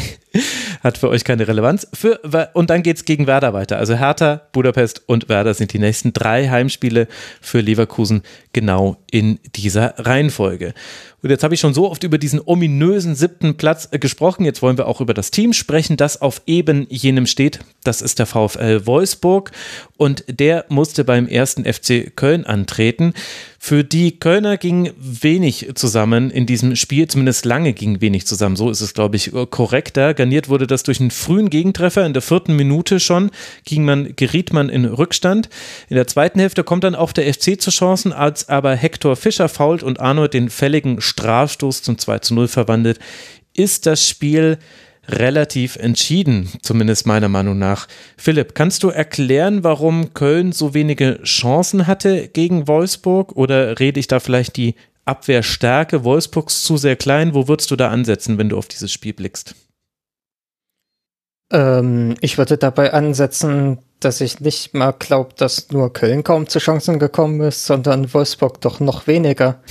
Also ja, es ist nicht, Guter das Punkt. ist halt so ein das ist halt so ein Spiel, äh, das gleiche wie vorhin bei Leipzig in der fünften, vierten Minute ein 1 zu 0 und der komplette Matchplan, den sich beide Mannschaften vorher äh, gemacht haben. Bei der einen Mannschaft ist er über den Haufen geworfen und bei der anderen ist er nach fünf Minuten aufgegangen und die müssen nur noch das Ergebnis halten. Also ähm, ja, das verzerrt immer so ein bisschen das Spiel.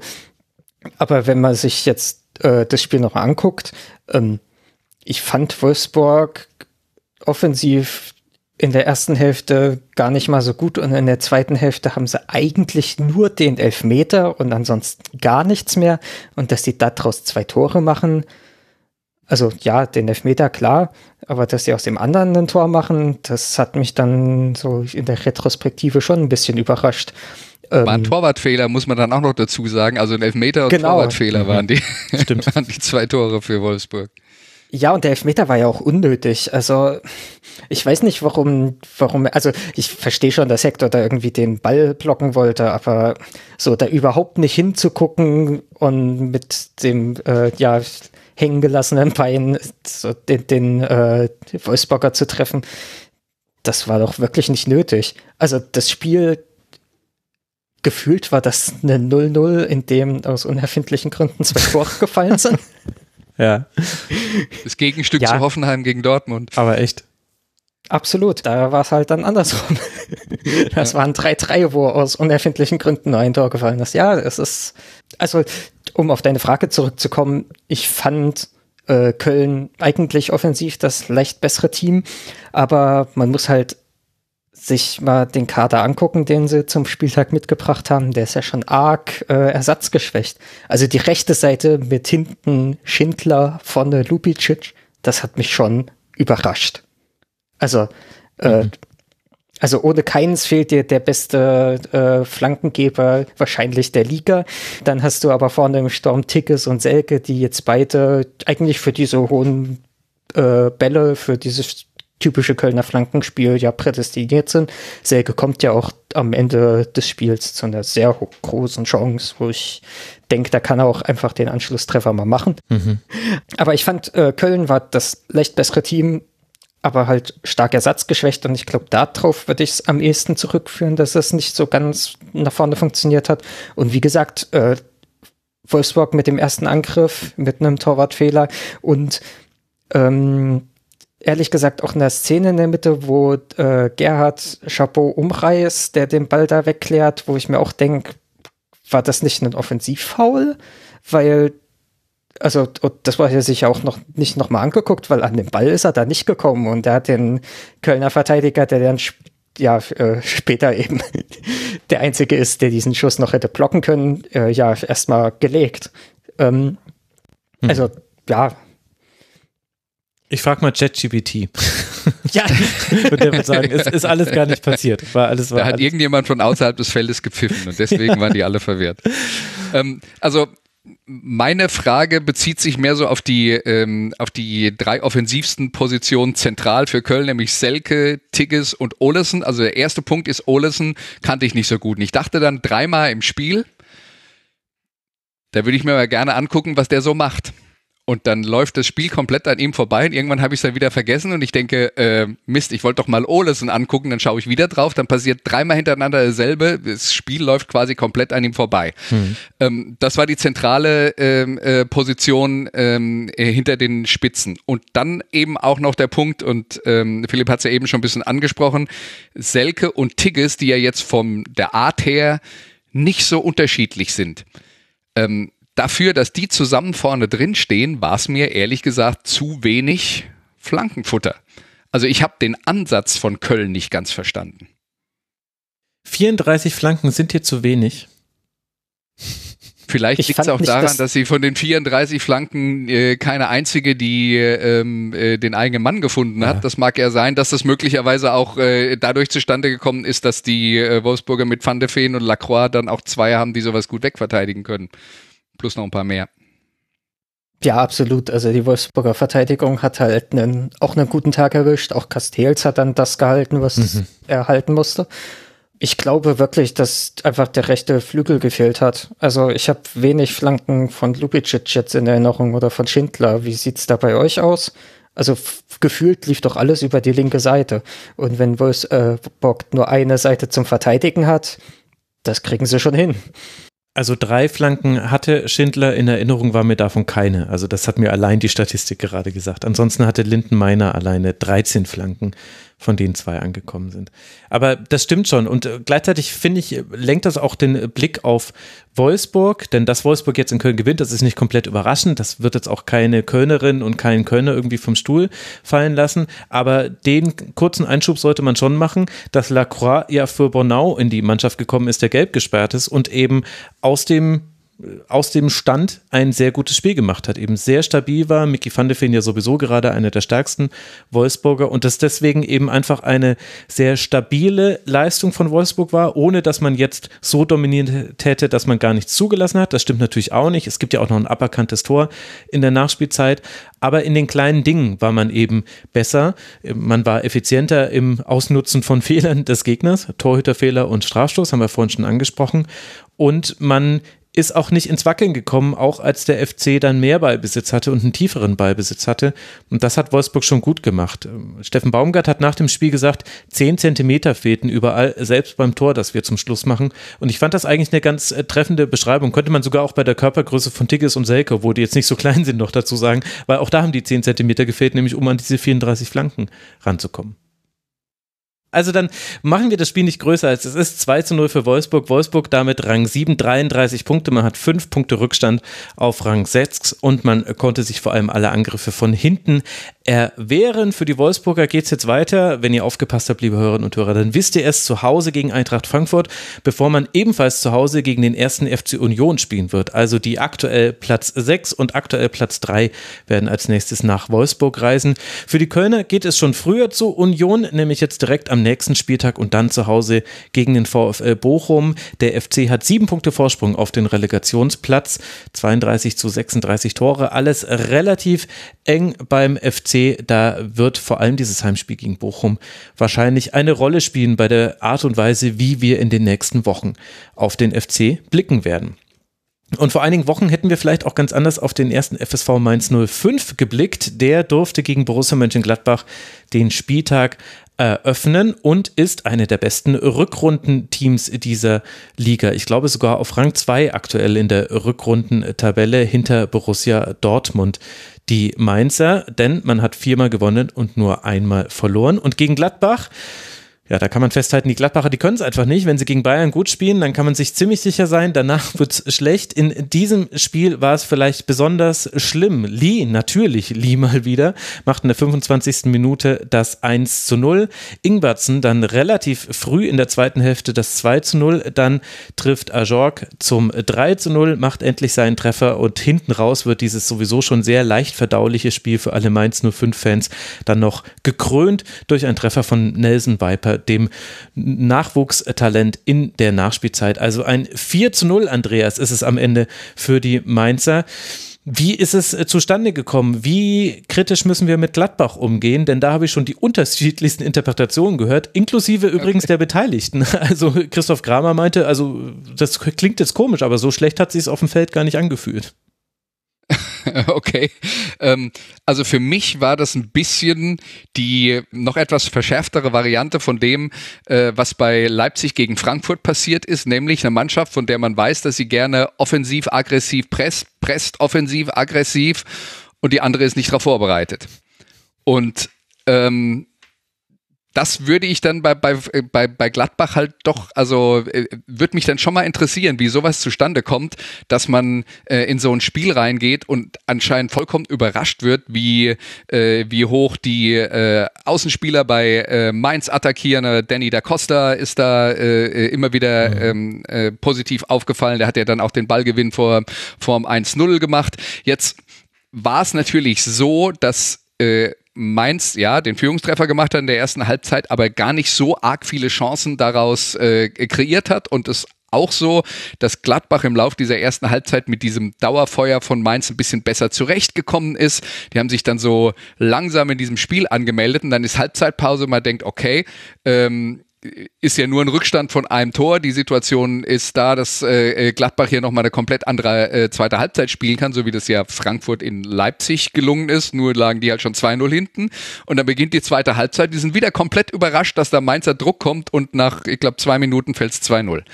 Also das war für mich wirklich schwer nachvollziehbar, dass, äh, dass Gladbach auf diese Herausforderung nicht vorbereitet war, weil wenn man in Mainz spielt, weiß man doch eigentlich, dass das kommt. Ja, das könnte man zumindest erwarten. Ähm, Philipp, äh, kannst du es dir erklären, wie Gladbach äh, gespielt hat? Hm, Ja, auch nicht so ganz. Also ist ja eh, ich glaube, da haben auch die Gladbach-Fans so ein paar Fragen, ob das jetzt mit Farke oder doch nicht. Aber man muss halt auch festhalten, Mainz hat in der Anfangsphase gar nicht mal so viele Chancen bekommen. Ich glaube, das Tor war die erste Chance, die sie hatten. Und der entsteht ja auch nur, weil einmal äh, Elvedi, ja, also der Pass nach außen ist schon nicht der cleverste. Elvedi hat dann Probleme, den anzunehmen. Und äh, als da Costa dazwischen springt, äh, landet der Ball halt auch genauso, dass er eben nicht im Seitenaus landet oder im Tor aus, sondern kurz davor äh, ja, stehen bleibt und er eben die Flanke bringen kann. Da war auch schon ein bisschen Glück für Mainz dabei, äh, dazu zu kommen, die sie dann aber super genutzt haben. Und auf Mainzer Seite muss ich ehrlich sagen, war das ein Spiel, in dem sich äh, Ajork sehr äh, hervorgetan hat. Weil der war irgendwie an den ersten drei Treffern äh, doch sehr beteiligt. Und beim ersten äh, sieht man das eigentlich erst in der Wiederholung. Du hast in der Mitte äh, Benzebaini und Itakura. Und Itakura, ich glaube, der will auf Lee rausrücken und Ayok blockt ihn halt einfach komplett weg. ja, und so steht er dann halt bei der Flanke gegen die beiden Verteidiger von Gladbach und Lee ist komplett frei und kann dann halt diesen komplett freien Kopfball auch verwandeln. Und naja, an den anderen Toren ist er ja dann direkter beteiligt. Das zweite hat er vorgelegt. Also beim zweiten hat er einen Schuss, äh, der gehalten wurde und dann der Abstauber wurde von Ingwatzen verwandelt. Und das dritte hat er selbst gemacht. Also ich glaube einfach, dass Mainz jetzt mit diesem Stürmer eine richtige Waffe äh, hat. Dazu gab es auch eine Beobachtung im Forum unter mitmachen.rasenfunk.de. Da hat geschrieben Boss Wenson, also erstmal Gratulationen zu diesem Usernamen, der ist nicht so schlecht hat eben genau darauf hingewiesen, dass Ajorg eben so eine wichtige Rolle spielt. Er macht das auch an Zahlen fest. Äh, in, bis zum 16. Spieltag, also vor Ajorg, hatte Mainz 20 Mal getroffen. Das sind 1,25 Tore pro Spiel. In den letzten sechs Spielen waren es 17 Treffer, also 2,8 Tore pro Spiel. Jetzt wollen wir es nicht nur an Zahlen festmachen, aber man kann es ja sehen. Er macht Bälle fest, er blockt seine Mitspieler frei und ich glaube, daher erklärt sich auch, warum Jason Lee, der sowieso ja sehr gut schon immer zu Mainz gepasst hat, der das jetzt aber zum ersten Mal auch in Torgefahr zeigt. Er hat mal wieder das 1 zu 0 gemacht.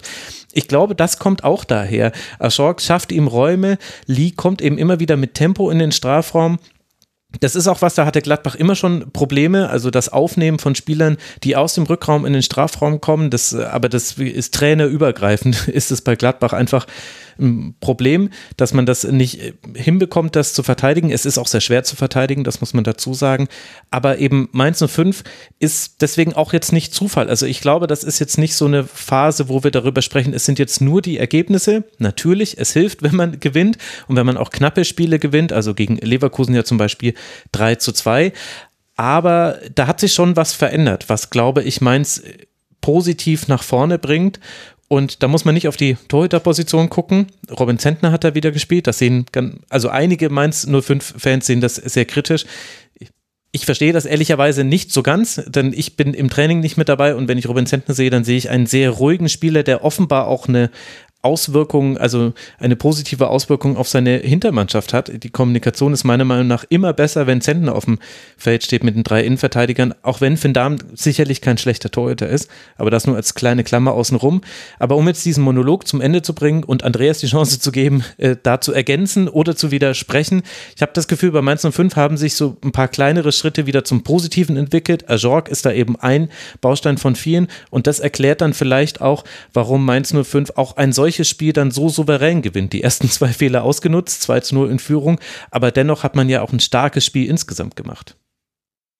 Ja, ein starkes Spiel insgesamt, obwohl ähm, ein Onisivo nicht mit dabei ist und äh, genau. Burkhardt, der schon länger verletzt fehlt, der ja auch mal zeitweise ein sehr, sehr prägender Spieler für diese Mannschaft ist. Äh, da ist Ajak jetzt, ähm, sagen wir mal, ein bisschen anderer Typ. Äh, aber äh, offensichtlich einer, der der äh, Mannschaft und äh, so wie sie drumherum gebaut ist, dann halt schon äh, auch, äh, auch wirklich gut tut. Also ähm, für mich ist das jetzt ähm, vielleicht wieder sogar strukturell oder strategisch einen Schritt zurück. Als Svensson gekommen ist, hat Mainz ja noch mit Scholloy in der Mitte mhm. gespielt und da war ja dann immer äh, Saint-Just als der rechte Außenverteidiger, also der, das rechte Glied in der Dreierkette, so muss man sagen. Und das Mainzer Spiel war manchmal 12 bis 15 Mal im Spiel ein diagonaler Ball ähm, nach vorne, den Scholloy irgendwo hin verlängern sollte. Ähm, und durch, dadurch, dass sie mit Onisivo und Burkhardt gespielt haben, ähm, äh, zwischenzeitlich dann hat sich das Angriffsspiel der Mainzer schon verändert und ich glaube, mit Ajak haben sie jetzt die Möglichkeit, äh, durch diesen, ähm, äh, durch diesen, äh, sagen wir mal, Zielspieler, der eben kopfballstark ist, der Bälle halten kann vorne und die anderen mit ins Spiel zu bringen, ähm, wieder, sagen wir mal, einen Schritt zurück in die Zukunft zu machen und äh, ein bisschen anders anzuknüpfen, was sie vorher gemacht haben. Also das gehört schon grundsätzlich zum taktischen Rahmen, den wir von Mainz 05 gesehen haben und was äh, äh, Bo Svensson mit der Mannschaft in den letzten Jahren gemacht hat. Aber zwischenzeitlich haben sie sich halt auch in eine andere Richtung entwickelt, was auch ganz gut funktioniert hat. Aber sie fühlen sich ähm, jetzt mit diesem, äh, mit diesem zentralen Anspiel, äh, mit der zentralen Anspielstation vorne drin offensichtlich auch wieder äh, ganz wohl. Und das Thema vor dem Spiel war ja, dass Ajak jetzt schon ein paar Spiele gemacht hat und gut gespielt hat, aber halt noch sein Tor nicht gemacht hat. Das Thema können wir jetzt dann auch abhaken. Äh, und äh, insofern sind sie da echt auf einem guten Weg. Dem kann man nicht widersprechen. Mainz 05, 32 Punkte, Rang 8, das heißt ein Punkt hinter Wolfsburg Burg auf Rang 7. Es geht jetzt dann weiter mit einem weiteren Heimspiel gegen Hoffenheim. Das ist die nächste Partie, in der dann Ajorg wieder gefunden wird und Lee wahrscheinlich äh, die Räume, die er frei macht, äh, nutzen kann oder zumindest wird das probiert werden. Borussia Mönchengladbach äh, rutscht auf Rang 10 ab. 29 Punkte hat man. Das heißt, vier Punkte Rückstand sind es auf den siebten Platz, zehn Punkte Vorsprung sind es auf den Relegationsplatz. Nicht Fisch, nicht Fleisch, sagt man an dieser Stelle gern. Es wird gespannt zu sehen sein. Wir sind gespannt gespannt zu sehen, wie die Reaktion sein wird im Heimspiel gegen Freiburg auf Seiten von Borussia Mönchengladbach.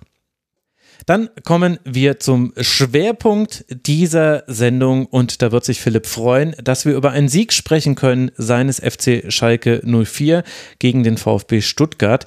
Schon nach zehn Minuten ist im Spiel der Knoten geplatzt. Drexler trifft zum 1 zu 0 endlich mal ein Tor, damit auch klar, es gibt kein 0 zu 0.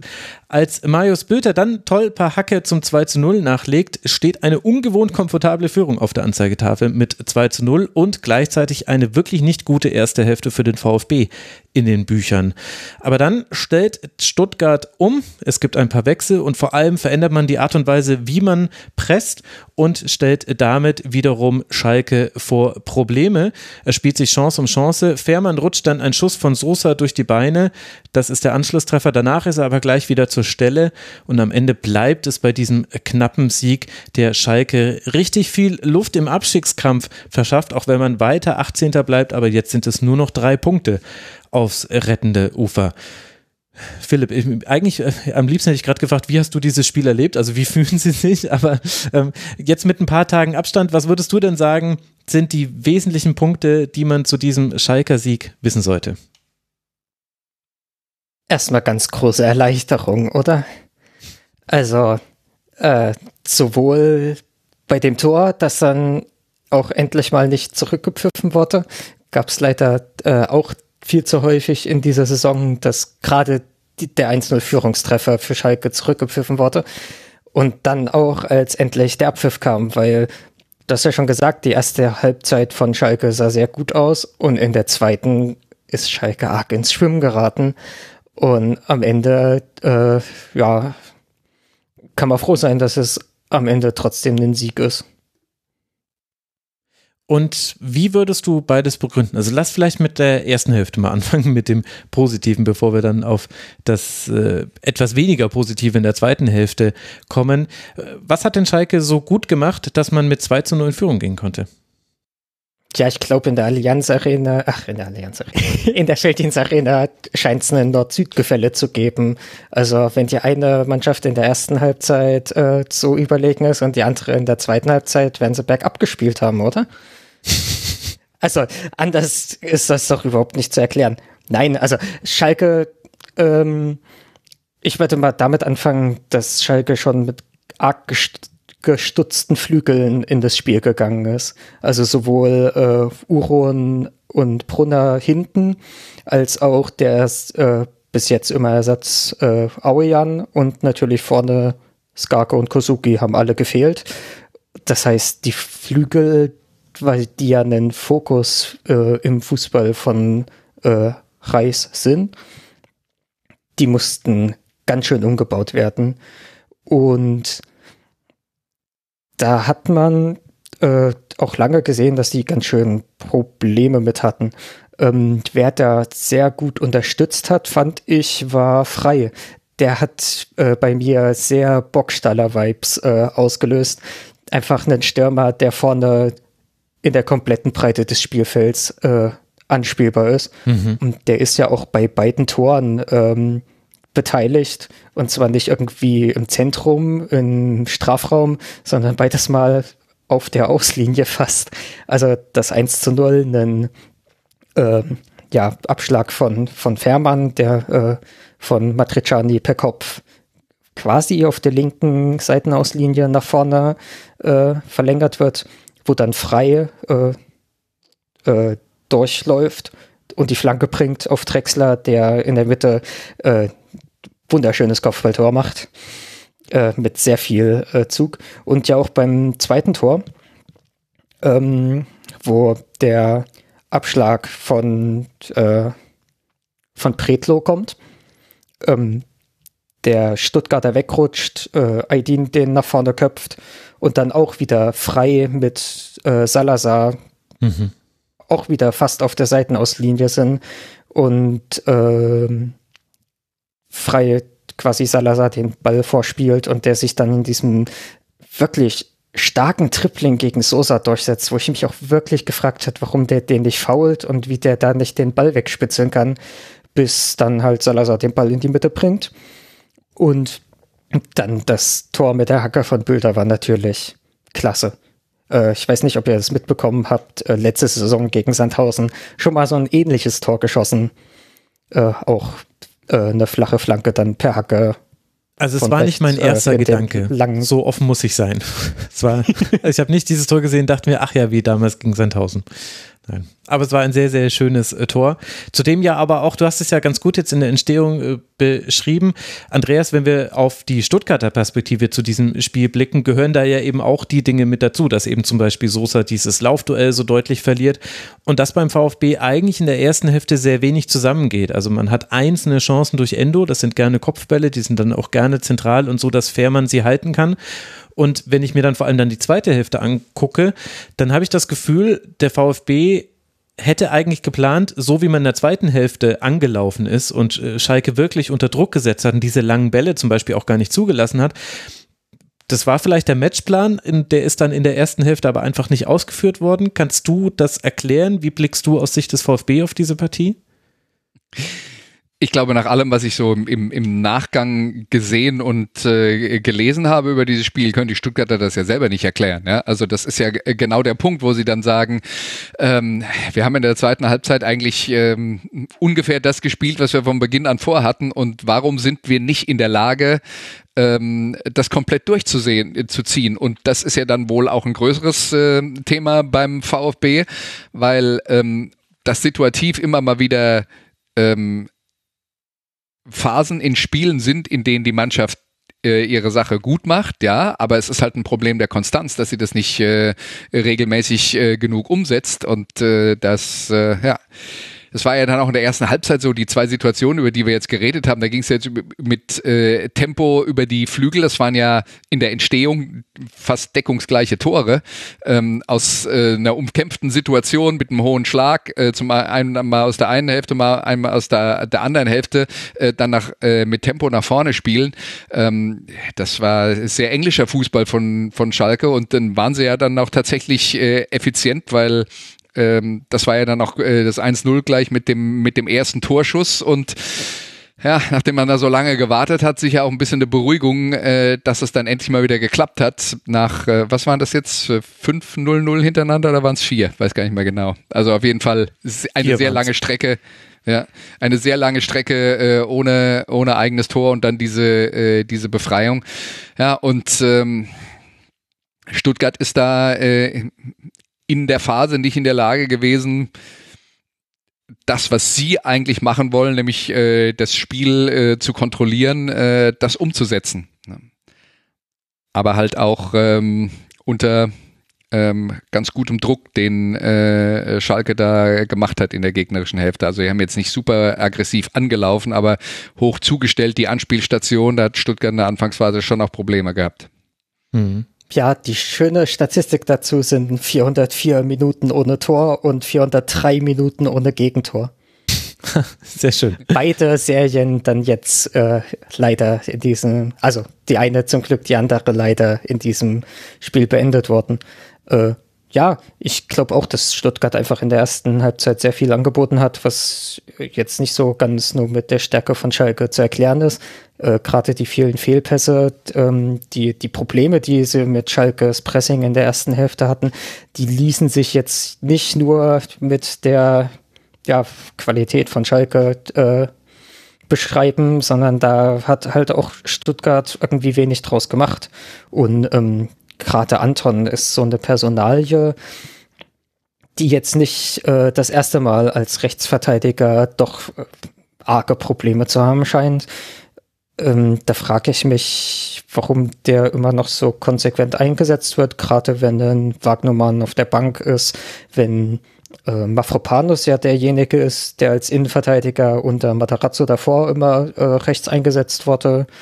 Ähm, wenn man auch noch einen Stenzel im Kader hat.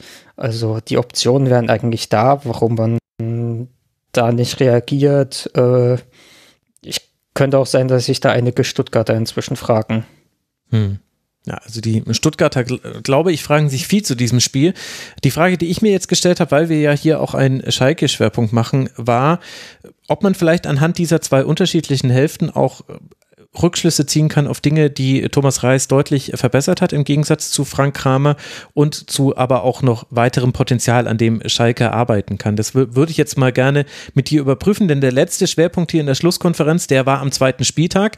Da war eben noch Frank Kramer Trainer von Schalke 04 und seitdem hat sich ja doch viel getan, wie immer auf Schalke, ehrlicherweise. So eigentlich rundum hat sich viel getan. Deswegen wollen wir jetzt mal anfangen mit dem Trainer. Was hat denn Thomas Reis deiner Meinung nach verändert? Ich glaube, dass offensichtlichste, was wir auch hier im Rasenfunk thematisiert haben, ist diese Mannorientierung im Spiel gegen den Ball, die wir jetzt ja auch gegen Stuttgart gesehen haben. Würdest du auch sagen, das ist schon mal das Wichtigste, was er zu Schalke mitgebracht hat von Bochum oder auf was würdest du da eingehen?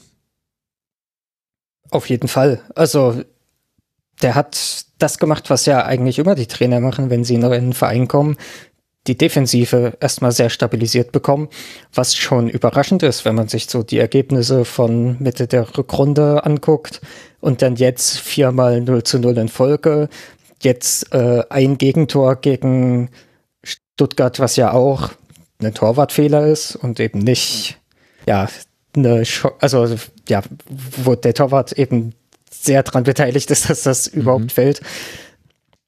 Ähm, also ja, man muss natürlich sagen, dass äh, viel Arbeit in der Defensive gelaufen ist.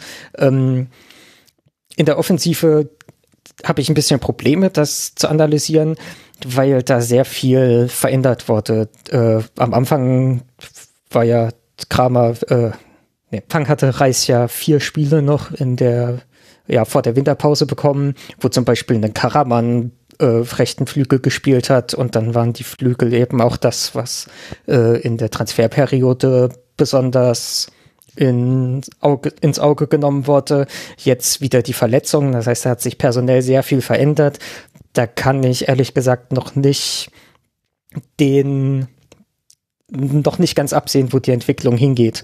Äh, da fehlen mir ein bisschen, da fehlt mir ein bisschen die Sample Size, um es so. Ähm, aber dieser Flügelfokus ist eben etwas, den äh, Reis deutlich mehr legt und eben auch auf äh, das Tempo auf den Flügeln. Etwas, das bei Kramer eben nicht so viel, wo nicht so viel Wert drauf gelegt wurde. Der hatte ja ähm, immer sehr diese langen Bälle festmachen, weiterverteilen.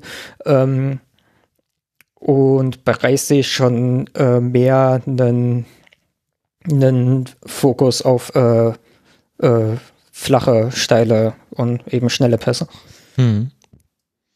Also das, das ist das eine, was er verändert hat. Dann haben wir sehr viel Fluktuation in der Abwehr hinten drin, auch nicht alles äh, gewollt. Also du hast ja auch schon angesprochen, auch in dem Spiel war jetzt linke Seite zum Beispiel mal wieder ein Thema. Was würdest du denn sagen, hat Thomas Reis jetzt für die Momente verändert, in denen man eben nicht über die Flügel und über ein hohes Pressing kommen kann, sondern was eben ja auch die Gegentore betrifft? Denn das ist ja, also Beides ist logischerweise eine Baustelle. Das ist immer so bei Tabellen 18. Also man hat nur 16 Tore erzielt. Hm, Torgefahr im Angriff fehlt. Man hat aber auch 42 kassiert, also auch viel zu viele. Gibt es da auch eine Entwicklung? Also hast du Anlass zur Hoffnung, dass es da einen positiven Fortschritt gibt, jenseits auch von den 0 zu 0 Spielen, die es jetzt gab? Äh, ja, ich glaube, Annika hatte das ja im letzten äh, Schwerpunkt schon hervorgetan, dass bei Schalke seit sehr langer Zeit der Sechserraum einfach komplett verwaist wird und wir da immer wieder Gegentore uns fangen. Und das ist etwas, was jetzt mit der Doppelsechs Kraus und Kral in den mhm. letzten Spielen vor allem, also nach der Winterpause, wo man ja auch ein bisschen äh, Zeit hatte, ja, für Training, äh, inklusive Trainingslager in der Türkei, wo eben ein bisschen was taktisch erarbeitet werden konnte. Ich finde, das sieht besser aus. Obwohl man natürlich sagen muss, nach der Winterpause gab es eben auch die beiden Spiele gegen Eintracht Frankfurt und Leipzig. Die werden jetzt immer so ein bisschen äh, ja, in den Hintergrund gedrängt, aber die sind ja auch schon mit äh, vielen der Verstärkungen, die wir im Winter mhm. getätigt haben, die waren da schon dabei. Äh, die ganze Trainingsarbeit, die für die Reis jetzt im Winter Zeit hatte, die war da schon getätigt. Und dann haben wir uns halt trotzdem zwei sehr ja, herbe Niederlagen eingefangen, wobei man gerade bei Frankfurt sagen muss, ähm, das hat auch äh, einiges mit der eigenen Chancenverwertung zu tun. Also da war Schalke jetzt nicht so chancenlos, wie es das 3 zu 0 im Ergebnis gesagt hat. Aber gerade gegen Leipzig wurden den Schalkern da auch ihre Grenzen und immer noch vorhandenen Schwächen aufgezeigt. Hm, das war ein 1 zu 6 und Schwolo hatte noch acht Paraden. Also das war sehr, sehr, sehr deutlich. Das zeigt ja, Andreas, da würde mich deine Meinung zu interessieren, auch ganz gut das Spannungsfeld auf, in dem wir über Aufsteiger wie den FC Schalke 04 uns befinden, wenn wir darüber sprechen. Denn auf der einen Seite steht natürlich ein Kader, der schwächer ist als viele andere Kader. Und auf der anderen Seite steht aber auch die Erkenntnis, naja, Punkte muss man halt trotzdem sammeln in diesem Wettbewerb und deswegen argumentiert man dann oft eben so vom Ergebnis her, wenn man über Aufsteiger spricht oder generell, wenn es um den Abstiegskampf geht. Und da haben wir jetzt eine Positiverzählung. Wir haben eben, also in der Rückrunde, die ja erst nach diesem 1 zu 6 begonnen hat, praktischerweise, da ist ja Schalke 04 noch ungeschlagen und hat auch sieben Punkte geholt. Auf der anderen Seite sehen wir aber ja, was sich auch so sonst im Abstiegskampf außen herum tut. Andreas, wie würdest du jetzt da vorgehen, so eine Mannschaft wie Schalke 04 dann fair zu bewerten, weil man immer diese Ja-Abers so fast mitdenken muss bei seiner Bewertung? Ich glaube, als allererstes muss man damit anfangen, dass äh, Schalke 04 ja zur, sagen wir jetzt mal WM-Pause, weil das war ja der große, mhm. äh, die große Unterbrechung, dass Schalke 04 zur WM-Pause schon ziemlich abgeschlagen war. Ähm, und wenig Anlass zur Hoffnung gegeben hat, dass man jetzt in der Lage ist, Spiele ausgeglichen zu gestalten. Und das hier war jetzt aus meiner Sicht auch ein Spiel, das man einigermaßen ausgeglichen gestaltet hat und dann vielleicht unterm Strich ein bisschen glücklich gewonnen hat. Äh, hätte auch äh, äh anders laufen können nach äh, der äh, zweiten Halbzeit und man war halt auch dann äh, zumindest zu Beginn der Partie ziemlich effizient. Ähm, aber das ist ja jetzt dann schon mal ein großer Schritt nach vorne. Aber als Aufsteiger, wenn man sich halt so ein Loch gebuddelt hat, muss man halt auch realistischerweise sagen, selbst wenn man dann ähm, diesen Aufwärtstrend hat und man sich verbessert und man als allererstes mal die Gegentorflut äh, beendet und dann eben auch jetzt mal einen Sieg holt, es kann halt sein, dass es trotzdem nicht reicht. Aber es gibt halt auch nicht den Knopf und ich glaube, es gibt nicht den Trainer, der dann kommt und aus der Schalker Mannschaft, die ähm, bis zur WM Fußball gespielt hat, auf einmal jetzt eine Mannschaft äh, macht, die, äh, die in der Rückrunde locker jedes Spiel gewinnt. Ja? Also dieses, äh, dieses vorher ähm, äh, die, dieses vor diesem Spiel äh, geäußerte, die, die Vorgabe, dass sie angeblich, äh, ich glaube, sieben Spielen 15 Punkte holen mhm. wollen. Ja. Ja, äh, also man, man sieht halt, man ist halt schon quasi an einem ziemlich verzweifelten Punkt, weil dass man, äh, dass man von 21 möglichen äh, Punkten 15 holt, ist, äh, nachdem man vorher ewig nicht gewonnen hat, super, super ehrgeizig. Es ist jetzt ein guter Schritt in die richtige Richtung. Äh, wie gesagt, äh, es war jetzt, es war jetzt kein souveräner Sieg, wo man sagt, da ist jetzt auf einmal sind alle Probleme gelöst. Hat ja Philipp auch schon richtig angesprochen. Das heißt, im Normalfall ähm, äh, muss man halt damit leben, dass, äh, dass es, äh, wenn überhaupt, dann auf den letzten Drücker vielleicht gerade so reicht, in der Bundesliga zu bleiben und dann wäre das trotzdem eine, äh, äh, eine tolle Leistung. Aber dass man, dass man halt die ersten Schritte auf dem Weg gemacht hat mit defensiver Stabilität und jetzt dann auch mal offensiven Erfolgserlebnis ähm, und dann auch ähm, ein paar äh, sehr schöne Tore erzielt, ist ja auf in, bei dem Prozess, sich zu verbessern und eine Chance zu haben bis zum Schluss, äh, ist das ja der erste Schritt, den man gehen muss. Und alles andere kommt dann hinterher vielleicht, aber ähm, ist natürlich auch klar, dass äh, Schalke in, in seiner Situation ähm, sich da nicht mehr viel leisten kann und trotzdem ist halt jetzt die, die, äh, die Option wieder da, weil äh, mit 16 Punkten Stuttgart auf Platz 15 hat nur drei mehr. Na? Mhm. Also ähm, das hat man sich jetzt wieder erarbeitet, aber trotzdem ein super schwerer und langer Weg. Also vor der ja. Unterbrechung waren es fünf Punkte, jetzt ist man immerhin wieder auf äh, One Score, also One Match Distance, würde man vielleicht so sagen. Ich wollte gerade eine Analogie aus dem Football herüber retten. Jetzt haben wir, Philipp, diese Ansage, die es angeblich gab von Peter Knäbel an die Mannschaft, dass man eben diese 15 Punkte aus den nächsten sieben Spielen holen soll oder dass das die Vorgabe ist. Wie würdest du das denn bewerten, dass es jetzt so eine Ansage gibt und dass auch öffentlich darüber berichtet wird? Ist das nicht nur logisch? Also welche Mannschaft sagt ja nicht, dass die direkten Duelle im Abstiegskampf äh, gewonnen werden müssen? Also Bochum vor einem Spiel gegen Hoffenheim oder Hertha vor einem Spiel gegen Stuttgart, die würden ja auch sagen, das ist jetzt ein Sechs-Punkte-Spiel, hier muss auf jeden Fall ein Sieg her. Natürlich, weil du sonst deinem eigenen Konkurrenten die Punkte schenkst, die du im Abstiegskampf eben nicht herschenken darfst. Äh, ich glaube, das ist einfach eine Anomalie des Spielplans, weil wenn man sich die Tabelle anguckt, alle Mannschaften von 10 bis 18, naja, 18 sind wir, alle Mannschaften von 10 bis 17, das sind die, gegen die wir entweder schon in der Rückrunde gespielt haben, Köln und Gladbach, oder die, die in den nächsten sieben Spielen dran sind. Wir haben ein mhm. Spiel gegen Leverkusen, gegen Augsburg, gegen Hertha, jetzt hatten wir das gegen Stuttgart, was er mit reingezählt hat, gegen Hoffenheim, gegen Bochum und die einzige Ausnahme ist Dortmund. Und das ist ein Revierderby. Äh, da ist eigentlich auch immer diese Ansage von den Schalkern, das muss gewonnen werden. Also, wenn man es jetzt mal äh, losgelöst davon, dass es natürlich eine riesige Herausforderung ist für den bis davor abgeschlagenen Tabellenletzten jetzt sieben Siege in Folge zu holen. Aber eigentlich wäre das doch die Ansage. So gegen alle Mannschaften in der unteren Tabellenhälfte musst du halt punkten, wenn du da irgendwie unten rauskommen musst. Und gegen Dortmund darfst du es nicht herschenken. Weißt du, ich, mein Problem ist damit halt ist nicht, ist, also du hast natürlich vollkommen recht. Mein Problem damit ist, dass man da so eine Zahl mit verknüpft. Weil wir wären uns wahrscheinlich einig, wenn die aus den Spielen 13 Punkte holen, nach dem, was vorher passiert ist, wäre es ja schon ziemlich gut. Mhm.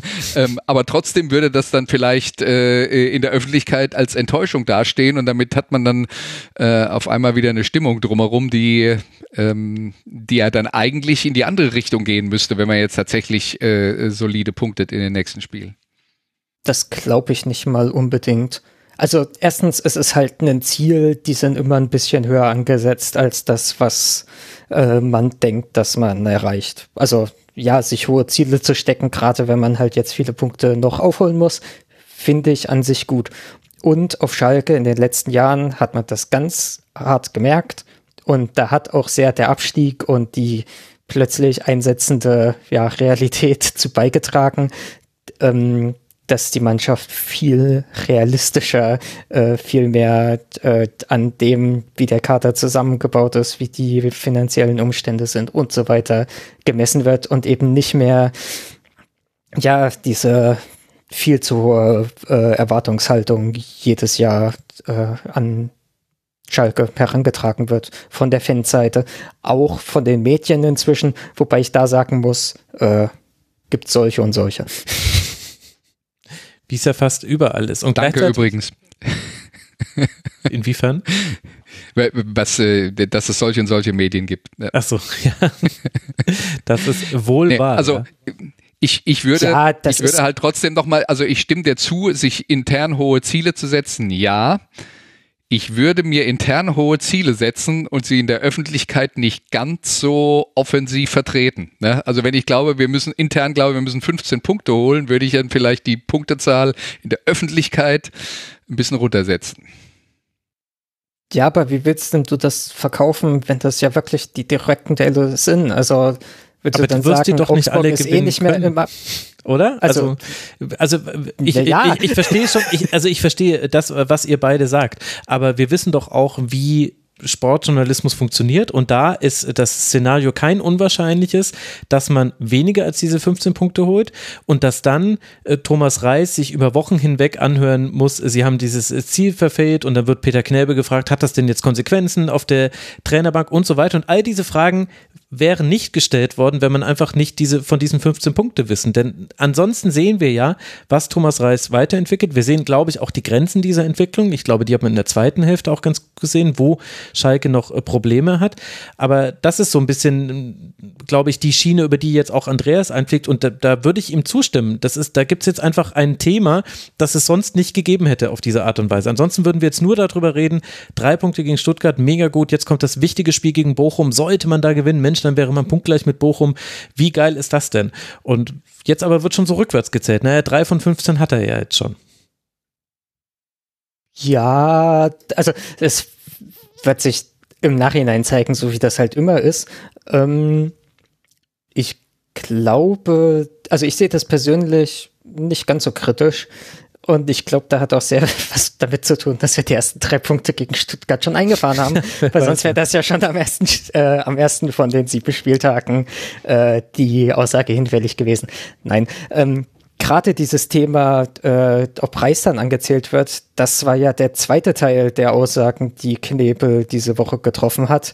An Reis wird man festhalten, auch in der zweiten Liga und natürlich in der ersten Liga. Weil, ja, wenn er aus dieser Situation einen mhm. Klassenerhalt schafft, warum auch nicht? Ich glaube, also es ist eine sehr äh, aktive, eine sehr offensive Kommunikationsstrategie. Natürlich kann die immer nach hinten losgehen, wenn du viel versprichst und davon wenig einhältst, klar.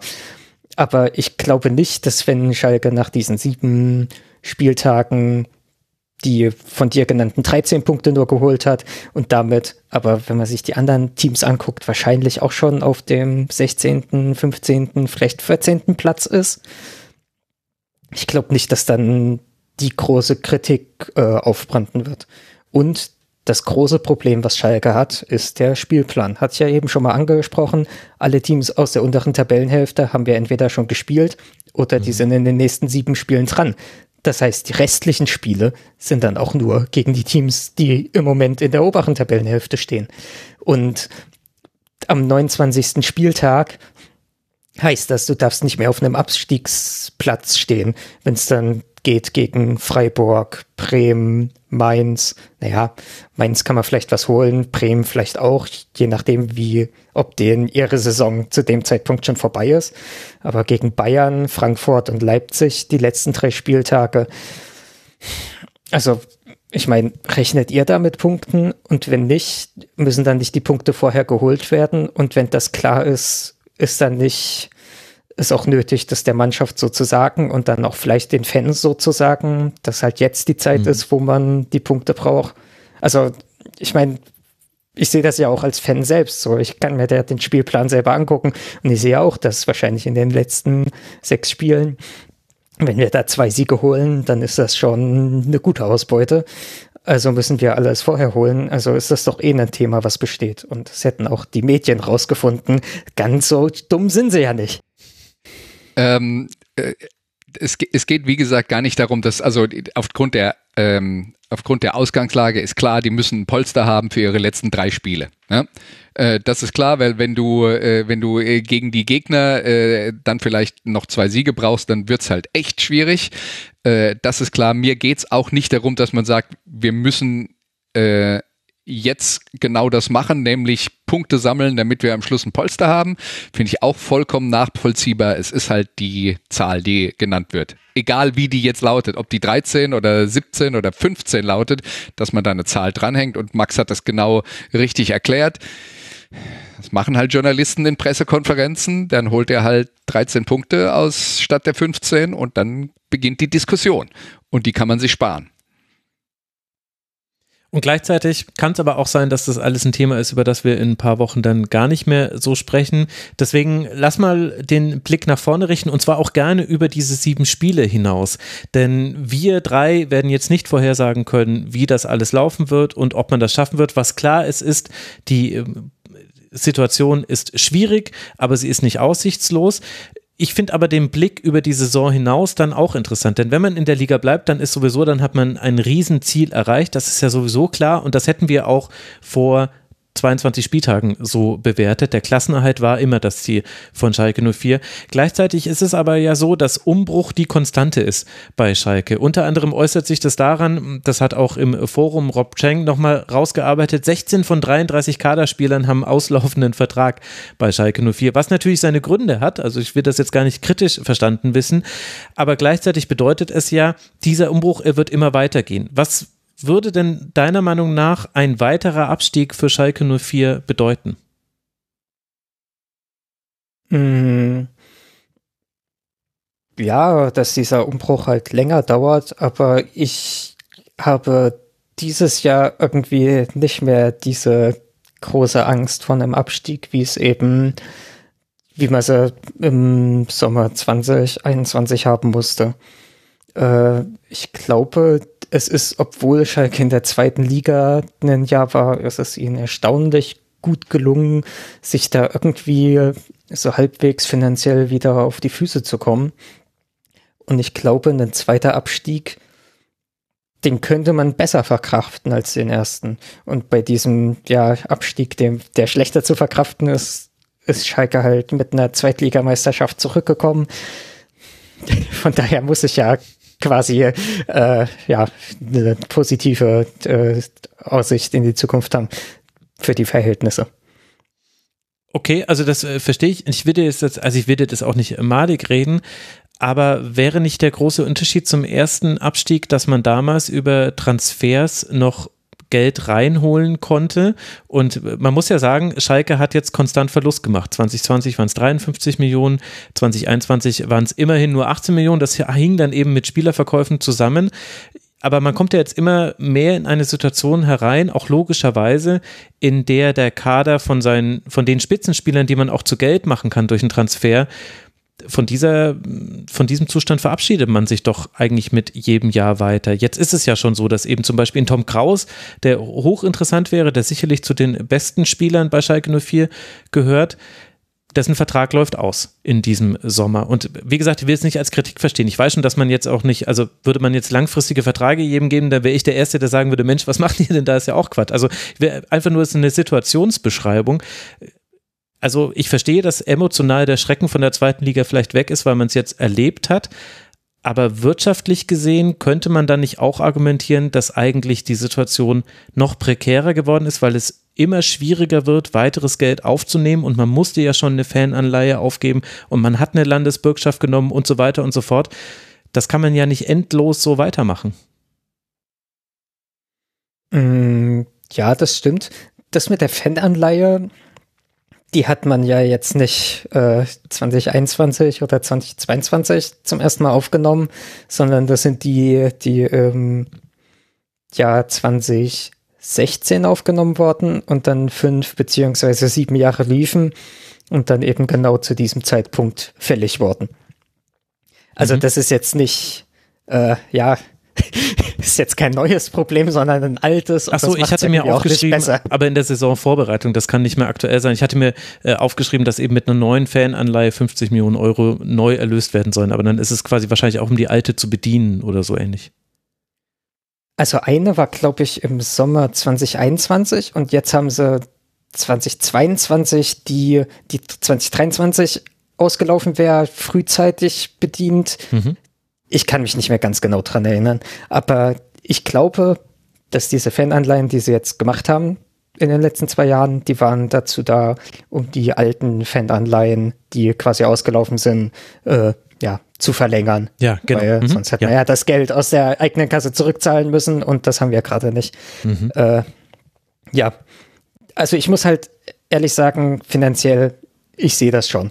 Aber Schalke hat halt auch extreme Tiefschläge die letzten Jahre gehabt und dass wir da überhaupt so rausgekommen sind, das ist schon ähm, bemerkenswert und das lässt mich halt auch dran glauben, dass wenn jetzt nicht so ein harter Schlag kommt, äh, das auch bewältigt werden kann.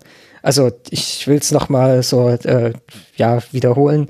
2019 sind die Champions League Einnahmen weggefallen und das, obwohl man davor in dem Jahr einen Kater komplett umgebaut hatte mit sehr viel Investition eben auf die Champions League auf, ausgelegt.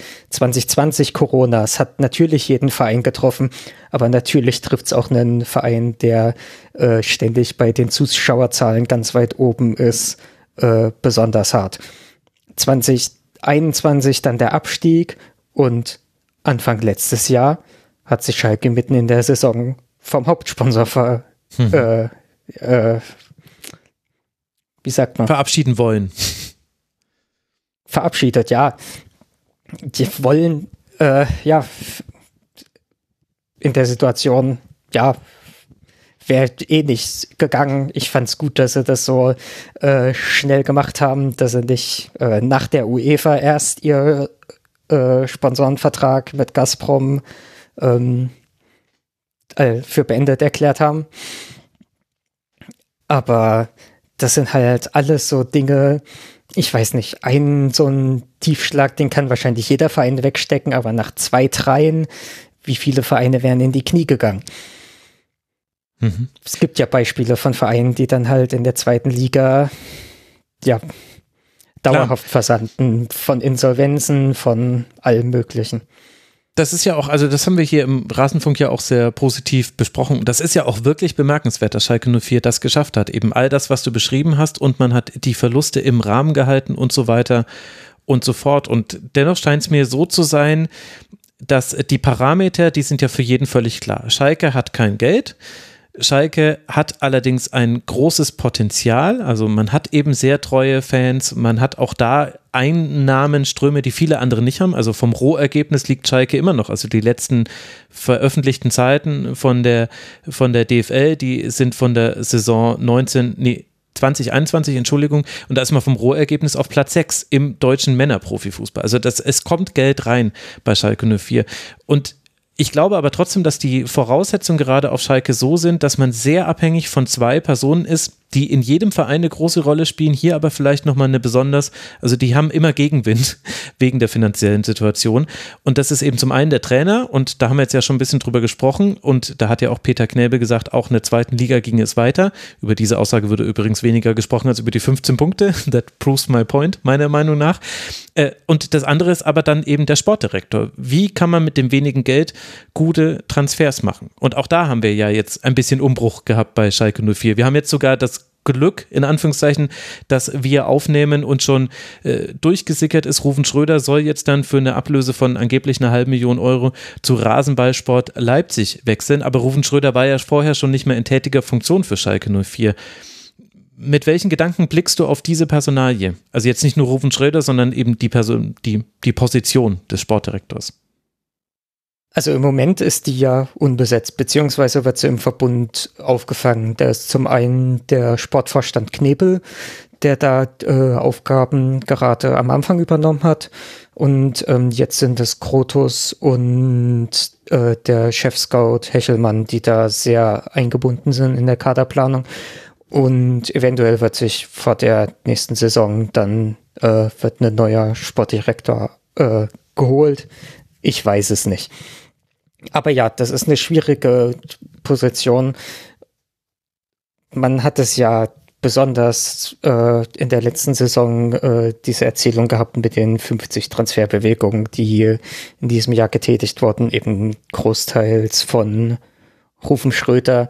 Diese Saison sind es ein paar weniger, aber auch nicht so viel mehr. Mhm. Äh, also ja, natürlich ist es schwer und Schalke wird auch wenn, solange wir kein Geld haben, können wir keine Spieler fest verpflichten. Das heißt, wir müssen viel leihen. Das heißt, wir müssen jedes Jahr aufs Neue gucken, wie wir den Spieler am Ende der Saison dann ersetzt bekommen und wahrscheinlich dann durch eine andere Leihe, weil, ja, bis ordentlich das Geld da ist, um halt, ja, die Transfers zu tätigen, bleibt Schalke ja nicht viel anderes übrig.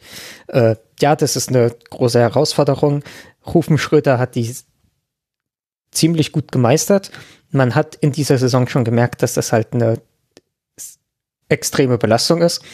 Ähm, ich will das jetzt nicht in direkten Zusammenhang mit seinem Rücktritt tun, weil wenn er sagt, das sind persönliche Gründe, dann sind das, dann, mhm. ja. Sollen die persönlich bleiben? Genau, dann sollen die persönlich bleiben. Ähm, aber ja, es, es wird jedes Jahr, auch in den kommenden Jahren, eine schwierige Aufgabe sein. Ähm, die aber auch nicht unmöglich ist und das hat Rufen Schröder gezeigt. Aber wie ich das glaube, jetzt im das Sommer ist, funktionieren äh, soll, wird sich halt zeigen. Ich, solange noch nicht mal klar ist, wer das überhaupt machen soll, kann ich leider auch nicht sagen, ob das jetzt funktionieren wird oder nicht. Ich wollte nur noch anmerken, weil Max ja aufgezählt hat, was die Probleme sind, die so in der Zukunft liegen. Und das ist ja die klassische Aufgabe eines Sportdirektors, dass er für solche Dinge ein bisschen langfristiger plant, weil der Trainer immer damit beschäftigt ist, das nächste Spiel vorzubereiten und der Sportdirektor am besten den Blick darauf hat, was kommt denn da jetzt in der Zukunft und äh, wie können wir uns darauf einstellen und das ist dann halt äh, schlicht und einfach, solange da niemand ist und das vielleicht äh, kommissarisch übernommen wird von zwei Leuten, die schon im Verein sind, aber eben auch noch andere Aufgaben haben, ist es sicher dann nochmal äh, zusätzlich zu der finanziellen Situation auch keine ideale äh, Situation, dass die Position äh, nicht besetzt wird und das hilft auf jeden Fall nicht, das kann man glaube ich sicher sagen.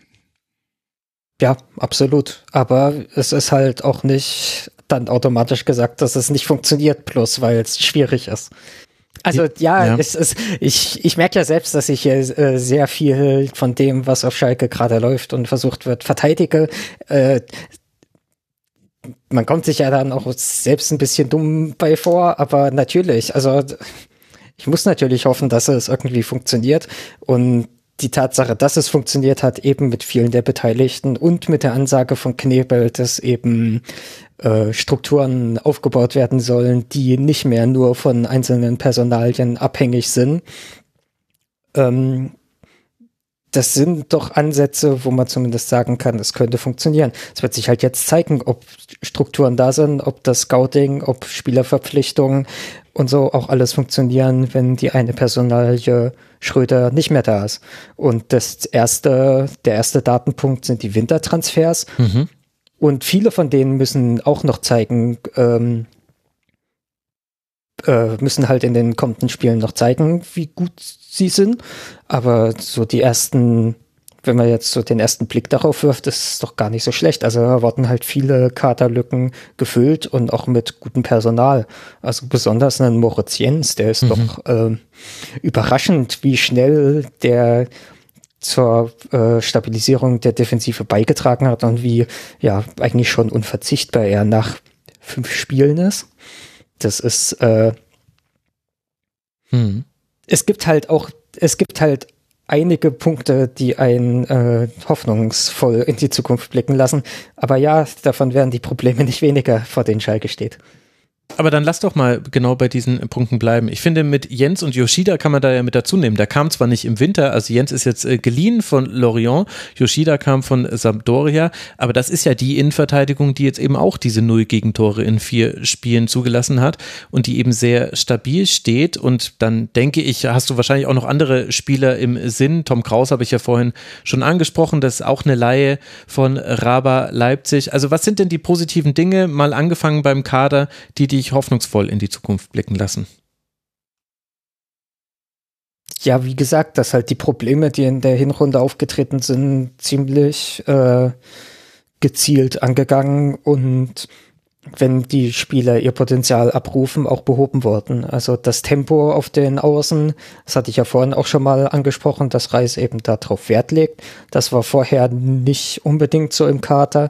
Und äh, gerade diese Position haben wir ja doppelt verstärkt, sowohl mit Kosuki aus der eigenen Jugend, mhm. also aus der U23, ähm, als auch mit Tim Skarke, dass genau die beiden sich natürlich äh, jetzt verletzt haben, im letzten Spiel nicht dabei sind, zeigt halt auch wieder, ja, selbst wenn du da jetzt zwei Spieler geholt hast, ähm, es ist nicht alles zu ersetzen. Also mit Bilder hast du noch einen dritten schnellen Außenspieler, der ja auch schon vorher im Kader war, aber für einen vierten und fünften ist halt bei Schalke nicht das Geld da. Das heißt, bei so Ausfällen muss man dann halt schauen, äh, wie die aufgefangen werden können.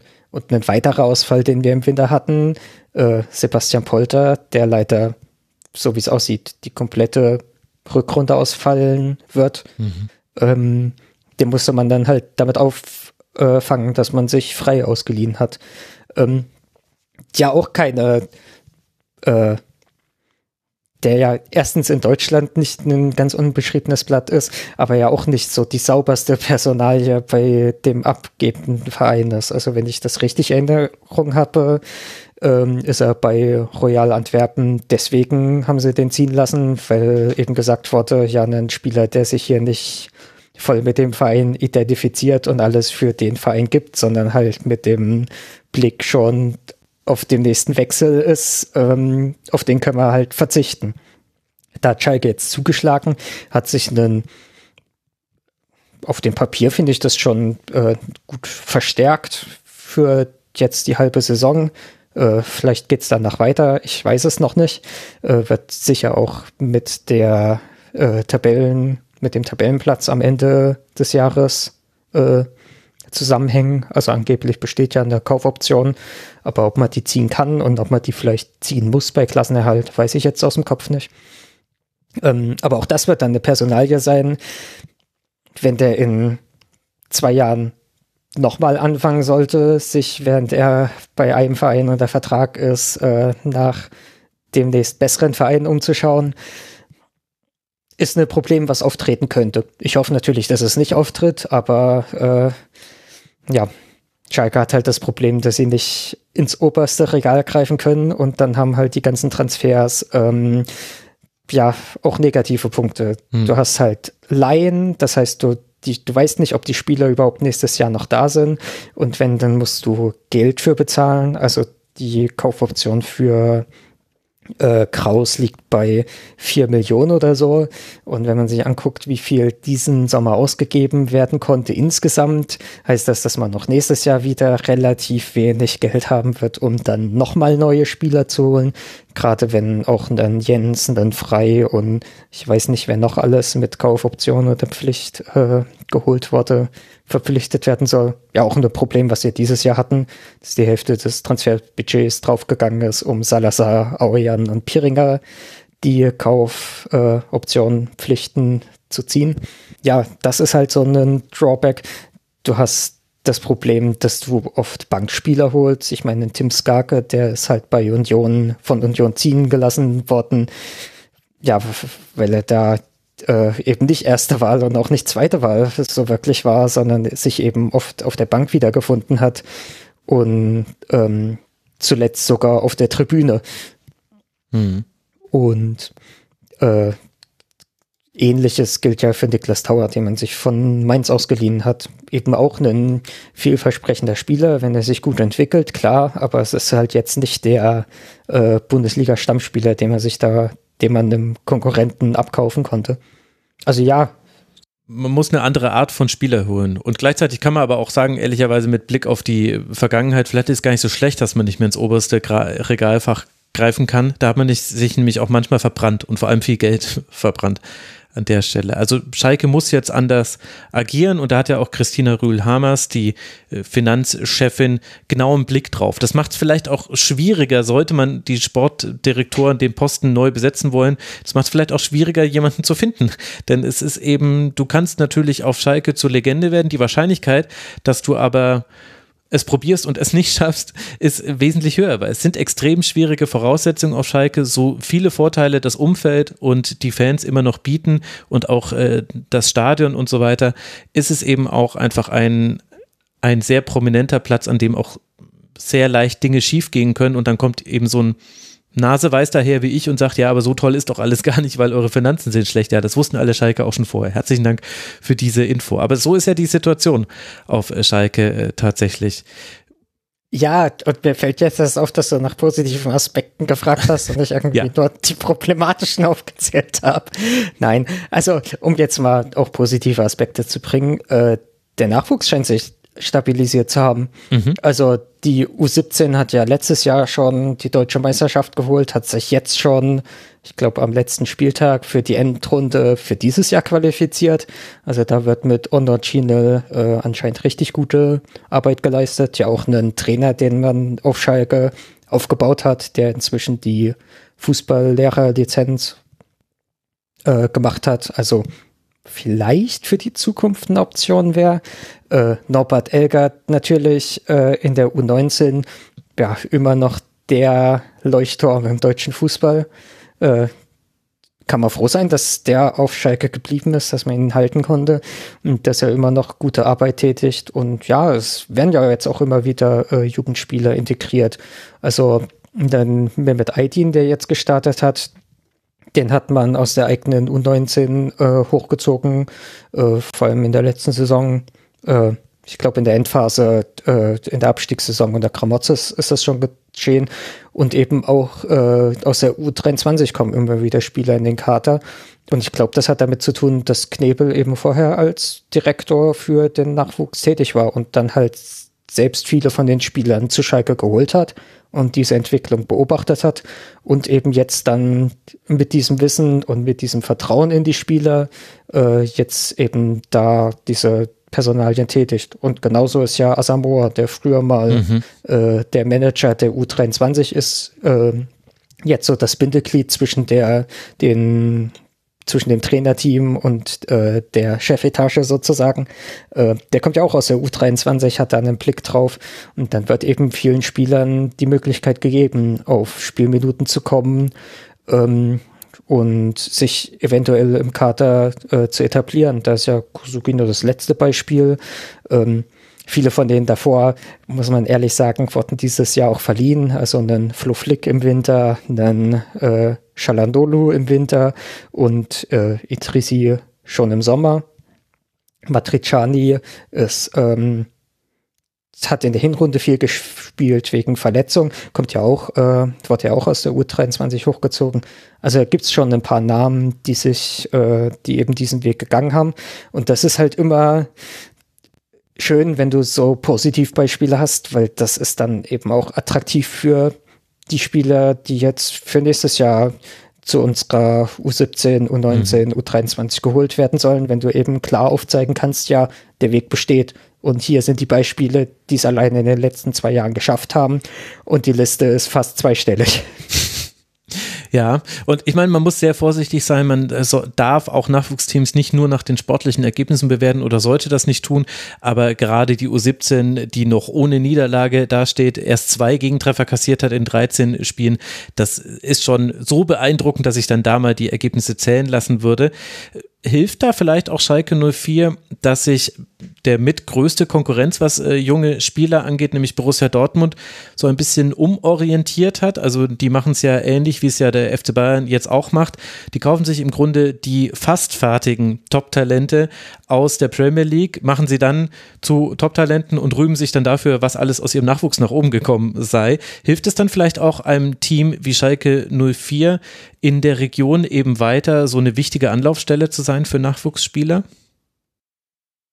Mit Sicherheit hilft das, wobei man natürlich sagen muss, Dortmund ist ja nicht der einzige Konkurrent im Bundesland. Also NRW ist ja übersät mit Erst- und Zweit- und Drittligisten, die alle sich dafür rühmen, äh, gute Nachwuchsarbeit zu tätigen. Also man schaue sich an, was bei Köln in den letzten Jahren aus der Jugend hochgekommen ist. Ähm, Bochum ist, kann man ja vom einem Stadion zum anderen mit der Straßenbahn fahren. Das heißt, die fischen genau im gleichen Gewässer. Ähm, Leverkusen, Gladbach, äh, und dann halt in den Ligen darunter, Düsseldorf und so weiter, die werden natürlich auch uns nicht die Talente einfach so kampflos überlassen. Aber ja, natürlich, wenn Dortmund äh, den Fokus woanders hinlegt, dann ist das eine Lücke, wo Schalke äh, natürlich gucken kann, ob sie da zuschlagen können und das Kapital draus schlagen. Aber abzusehen, ob das jetzt deswegen so super wird, ist ja auch noch nicht. Du hast ja ein Tribünengespräch mit Norbert Elgert geführt und mhm. ähm, ja, das war äh, sehr eindrücklich, da diese äh, Erzählung, äh, diese Einblicke zu bekommen. Eben, dass Schalke Mitte des letzten Jahrzehnts oder Anfang des letzten Jahrzehnts schon mal viel besser dastand und dass dann halt eben nicht äh, konsequent die Investitionen im Nachwuchs getätigt wurden und dass man da jetzt eben einen Rückstand, den man inzwischen hat, äh, aufholen muss. Und wenn die anderen Vereine, die sich dann einen Vorsprung erarbeitet haben, jetzt nicht Fehler begehen, äh, ist jetzt nicht äh, abzusehen, dass wir die äh, auf Anhieb wieder überholen. Aber klar, es wird in den letzten Jahren, würde ich sagen, kann man das sehen, äh, wird dann den Fokus wieder drauf gelegt und die ersten Ergebnisse sehen schon vielversprechend aus. Und gleichzeitig ist natürlich die Ironie, dass äh, Norbert Elger zwar nicht in dem Tribünengespräch damals, aber rund in der Zeit, in der wir das damals aufgezeichnet haben, eben genau diese Verstärkung für sein Team auch gefordert hat. Er wollte da jetzt nicht irgendwie aus anderen Ländern Spieler haben, aber er hat gesagt, äh, alle anderen um uns außenrum, die kaufen zu, um in der U19 erfolgreich zu sein, die ja quasi das letzte Sprungbrett eigentlich dann ist in dem Profikader und wir müssen das jetzt auch tun. Und so kam es dann auch, dass man dann eben aus der Region Spieler geholt hat. Also es ist nicht schwarz und nicht weiß und auch nicht äh, blau und gelb an dieser Stelle Stelle, das ist mir schon auch klar. Jetzt musst du die Karten auf den Tisch legen, Philipp, als letzte Frage. Also wie wir wissen, man spielt jetzt zweimal auswärts in Bochum und in Augsburg, zwischendrin noch das Derby gegen Dortmund, dann gegen Leverkusen, dann auswärts bei Hoffenheim und zu Hause gegen Hertha. Das sind eben die von dir ja vorhin auch schon zitierten wichtigen Spiele, die jetzt kommen, denn wir sehen, da sind eben alle direkten Abstiegskonkurrenten mit drin. Bleibt Schalke 04 in der ersten Liga. Auf jeden Fall. Und aus den nächsten sechs Spielen gibt's 18 Punkte. Ich weiß überhaupt nicht, was da, was da für eine Frage besteht. Nein, also es wird schwierig. Nach den Spielen wird man ziemlich gut absehen können, ob es funktionieren kann oder nicht. Ähm, die letzten Ergebnisse sind schon mal vielversprechend. Probleme sind halt immer noch da. Also ich habe mich hier in Vorbereitung aufs Tribünengespräch auch mal so tiefer in die Statistiken reingewühlt und wenn man sich anguckt, was so die Chancenverwertung, aber auch äh, ja, sonstige offensiven Statistiken ist, ja. wie oft der Schalke auf einem der letzten Plätze ist. Ich muss positiv sagen, dass ich die Vorbereitung vor dem Spiel gemacht habe und jetzt bei einigen der Dinge, die ich da rausgeschrieben hat, dann die Zahlen sich äh, schon merklich zum Besseren gewendet hat und wir dann nicht mehr auf dem letzten Platz abgeschlagen waren, sondern schon auf dem vorletzten. Hey. Manchen. Aber ja, es ist halt ein Spiel, wo es mal ein bisschen, wo eben auch äh, vieles geklappt hat. Ja, die Probleme bestehen immer noch. Ähm, es ist ein, es ist jetzt die Möglichkeit geschaffen, dass Schalke mit ein paar Siegen nochmal Richtung Klassenerhalt gehen kann. Und die hätte man doch ehrlich gesagt nach dem Ende der Hinrunde, also nach dem 17. Spieltag, ich weiß nicht, ob ihr die gesehen habt. Mhm. Also äh, der Abstand war immer noch klein genug, aber die Spielweise hat eben nicht entsprechend dazu gepasst. Man hat eben zu viele Tore, Gegentore nach individuellen Fehlern kassiert. Vorne hat man nicht getroffen. Das zieht sich durch die Saison. Also diese 0 zu 0 Serie, die war nicht abzusehen. Ich glaube, das ist das, was sich verändert hat und was ja auch dann begründet positive Ausblicke ermöglicht. Genau. Ja, das trifft. Also vielleicht haben wir jetzt ein bisschen Momentum und vielleicht reicht das halt, um zwei, drei Ergebnisse zu holen, die wir bisher in der Saison so nicht geholt haben. Ähm, es war ja auch bisher in der Saison nicht alles schlecht, aber es ist halt oft viel äh, nicht so im Sinne von mhm. Schalke gelaufen. Wir werden es sehen. Jetzt ja direkt auswärts in Bochum. Thomas Reis kehrt nach Hause, aber das ist eine Storyline, die wird bestimmt noch aufgegriffen werden, habe ich irgendwie so im Gefühl, dass es noch ein Thema werden könnte am nächsten Spieltag. Am nächsten Spieltag geht es logischerweise auch für den VfB Stuttgart weiter. Der gehört zu diesen drei Teams mit den 19 Punkten. Stuttgart aktuell noch das Beste davon nach der Tordifferenz, hauchdünn vor Hoffenheim und vor Bochum. Der VfB empfängt jetzt dann zu Hause den FC Bayern ohne Sosa, der sich die fünfte gelbe Karte geholt hat. Danach geht's zu Eintracht Frankfurt. Das sind die nächsten beiden Partien für Stuttgart. Und dass da unten so ein bisschen Bewegung mit reingekommen ist, das hat eben nicht nur mit Schalke 04 zu tun, die eben näher rangerückt sind an die anderen, sondern es hat auch mit Hertha BSC zu tun, denn die konnten gewinnen. Wie schon im Hinspiel zwischen Augsburg und Hertha treffen Marco Richter und Lüke Bacchio und es ist wieder ein 2 zu 0. Damit können sich die Hertaner auch belohnen dafür, dass sie wahrscheinlich, nach allem, was man gehört hat, eine Prämie zahlen müssen an Augsburg dafür, dass man Richter hat auflaufen lassen im Spiel gegen seinen Ex-Verein. Das Spiel war. Entschuldigung? Niederlechner, nicht Richter. Ach, Niederlechner, danke. Ja, sehr gut. Ah, siehst du, gut. Da, da, schaut man so viele Spiele und dann haut man doch alles durcheinander. Gerade wollte ich über das Wetter sprechen. Das ist natürlich das offensichtlichste Thema bei so einer Partie. Nein, es hat eine Rolle gespielt. Äh, Im Schneefall, im Schneetreiben von Berlin kann Richter das 1 zu 0 erzielen nach einem schlecht verteidigten Freistoß. Und beim 2 zu 0 von Lücke Bacchio verschätzen sich gleich mehrere Augsburger und so fällt dann dieser Treffer. Und so bekommt Andreas Hertha diese drei wichtigen Punkte, die eben dafür sorgen, dass Hertha zwischenzeitlich zeitlich auf Rang 14 springen kann und eben 20 Punkte hat und damit vor diesen ganzen 19-Punkte-Teams liegt. Wie hat dir denn der Auftritt der Berliner und auch der Augsburger gefallen? Puh, ich äh, habe jetzt mal hier ein paar Zahlen zu dem Thema, die da schon eine Antwort geben. Passquote, Hertha 63 Prozent, mhm. Augsburg 68 Prozent, 35 Fouls. Also, wenn du mich fragst, wie mir das Spiel insgesamt gefallen hat, äh, ging so. Und äh, es war aus meiner Sicht halt in der ersten Halbzeit äh, ein Spiel, in dem beide Mannschaften das Risiko gescheut haben, wo beide versucht haben, dem Gegner das äh, wegzunehmen, was er gut kann, wo dann tatsächlich äh, in den Strafräumen gar nichts äh, äh, passiert ist, dass äh, äh, das irgendwie für größere Aufregung äh, gesorgt hat. Und äh, ja, also grob gesagt ein Fußballspiel, auf dem äh, Abstiegskampf drauf stand und dann halt auch drin war. Mhm. Also in der ersten Hälfte gab es keinen einzigen Schuss auf eines der beiden Tore. Also vier zu zwei Schüsse, aber keiner davon eben so, dass auch einer der Torhüter hätte eingreifen müssen. Das wurde ein bisschen besser in der zweiten Hälfte. Da waren es dann drei zu eins Torschüsse für Hertha und zwei davon waren ja dann auch drin. Was ja, Philipp, du wirst ja mit ganz anderer Gefühlslage wahrscheinlich auf dieses Spiel geguckt haben. Andreas und ich, wir konnten uns ein bisschen langweilen, weil es uns emotional nicht tangiert. Das ist ja bei dir ein bisschen anders.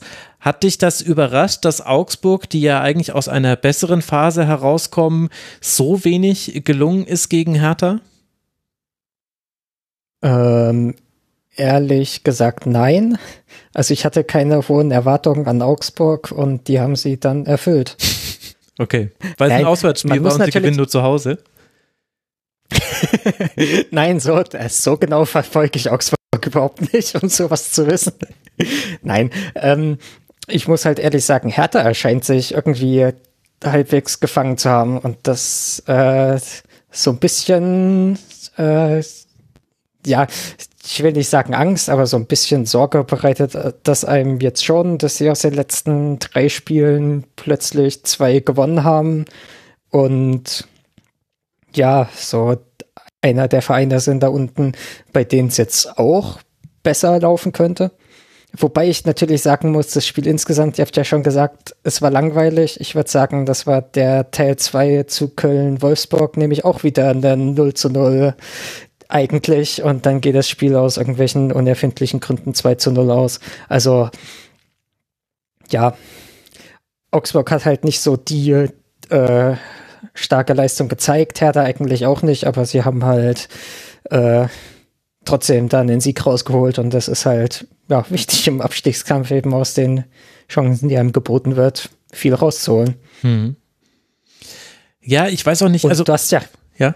Und du hast ja vollkommen recht mit dem Wetter. Also ich habe mir auch so überlegt, fällt denn das 1 zu 0, wenn der Ball äh, nicht, also wenn da nicht ein weißer Ball durchs weiße Schneegestöber durchfliegt?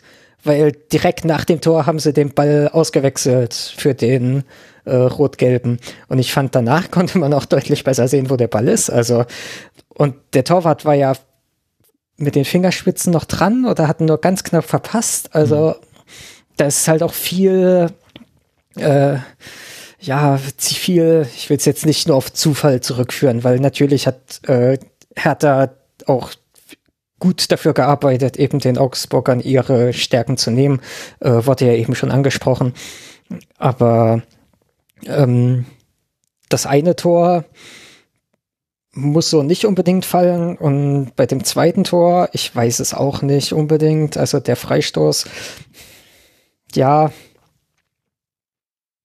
Es war ein Fehler involviert. Ich weiß nicht. Ja, das Problem war ja, ja der, der, der Freistoß, der da kommt, dann entsteht das Kopfballduell und der, die restlichen Verteidiger sind nicht darauf eingestellt, dass das Kopfballduell möglicherweise damit endet, dass der Ball nicht berührt ist, was genau in dem Fall passiert ist. Und dann war halt keiner hinten dran als Absicherung und der, äh, der als erster reagiert, ist Luke Bacchio und der ist ja, bekanntlich, also wenn der mal einen Schritt Vorsprung hat, wird es äh, schwer, den wieder einzuholen. Aber ähm, bei dem, beim 1-0 wollte ich noch dazu sagen, es gab eine Einstellung, da hatte ich den Eindruck, der Ball war noch leicht abgefälscht. Das hat vielleicht auch eine Rolle dabei gespielt, dass Giekewitz nicht so gut ausgesehen hat, weil der möglicherweise nicht an dem Punkt gelandet ist, wo er ihn eigentlich erwartet hatte. Ich würde dir da widersprechen bei dem Freistoß, weil das ist eins der Stilmittel, die ich äh, bei Schalke unter Kramer ganz stark gesehen habe, dass das eben äh, aktiv so gemacht wird, dass du einen, äh, einen deiner Stürmer bei so langen Bällen in den Zweikampf schickst mit dem einen Verteidiger vom Gegner, der da hingeht, weil die anderen müssen ja quasi den restlichen Raum äh, dicht machen. Und dass der den Zweikampf nur so führt, dass beide garantiert nicht an den Ball kommen und dass aber der Nebenmann, der zweite Stürmer, bei uns war es zum Beispiel Bülter, wenn Terotte den Zweikampf führt, das aber vorher weiß und dann eben den Ball äh, nicht mit dem Kopf annehmen muss, sondern warten kann, bis der halt die zwei Meter weiter geflogen ist, auf Fußhöhe ist und so den Ball viel leichter verarbeiten kann und dass man damit ähm, sehr erfolgreich auch mal äh, gegnerische Verteidigungen bei so langen Bällen ähm, ja quasi ausspielen kann und sich dann einen hohen, äh, den Ball äh, weit vorne sichern kann. Und da ich das diese Saison häufiger gesehen hatte, äh, seitdem achte ich da mehr drauf. Das heißt, es kann immer so diese äh, Wahrnehmungsverzerrung sein, aber es könnte halt wirklich sein, dass das so gewollt war, weil Luke Bacchio steht ja auch nicht zufällig dann so, dass er den Ball nehmen kann, sondern das sah schon so aus, als ob der auf einen entweder verlängerten oder äh, durch oder einen Ball, der durchgerutscht ist, äh, aktiv gewartet hat. Also vielleicht war das einfach eine äh, Freistoßvariante, die einfach funktioniert hat es wäre nur trotzdem noch zu verteidigen gewesen, aber ganz sicher spielt das auch eine Rolle.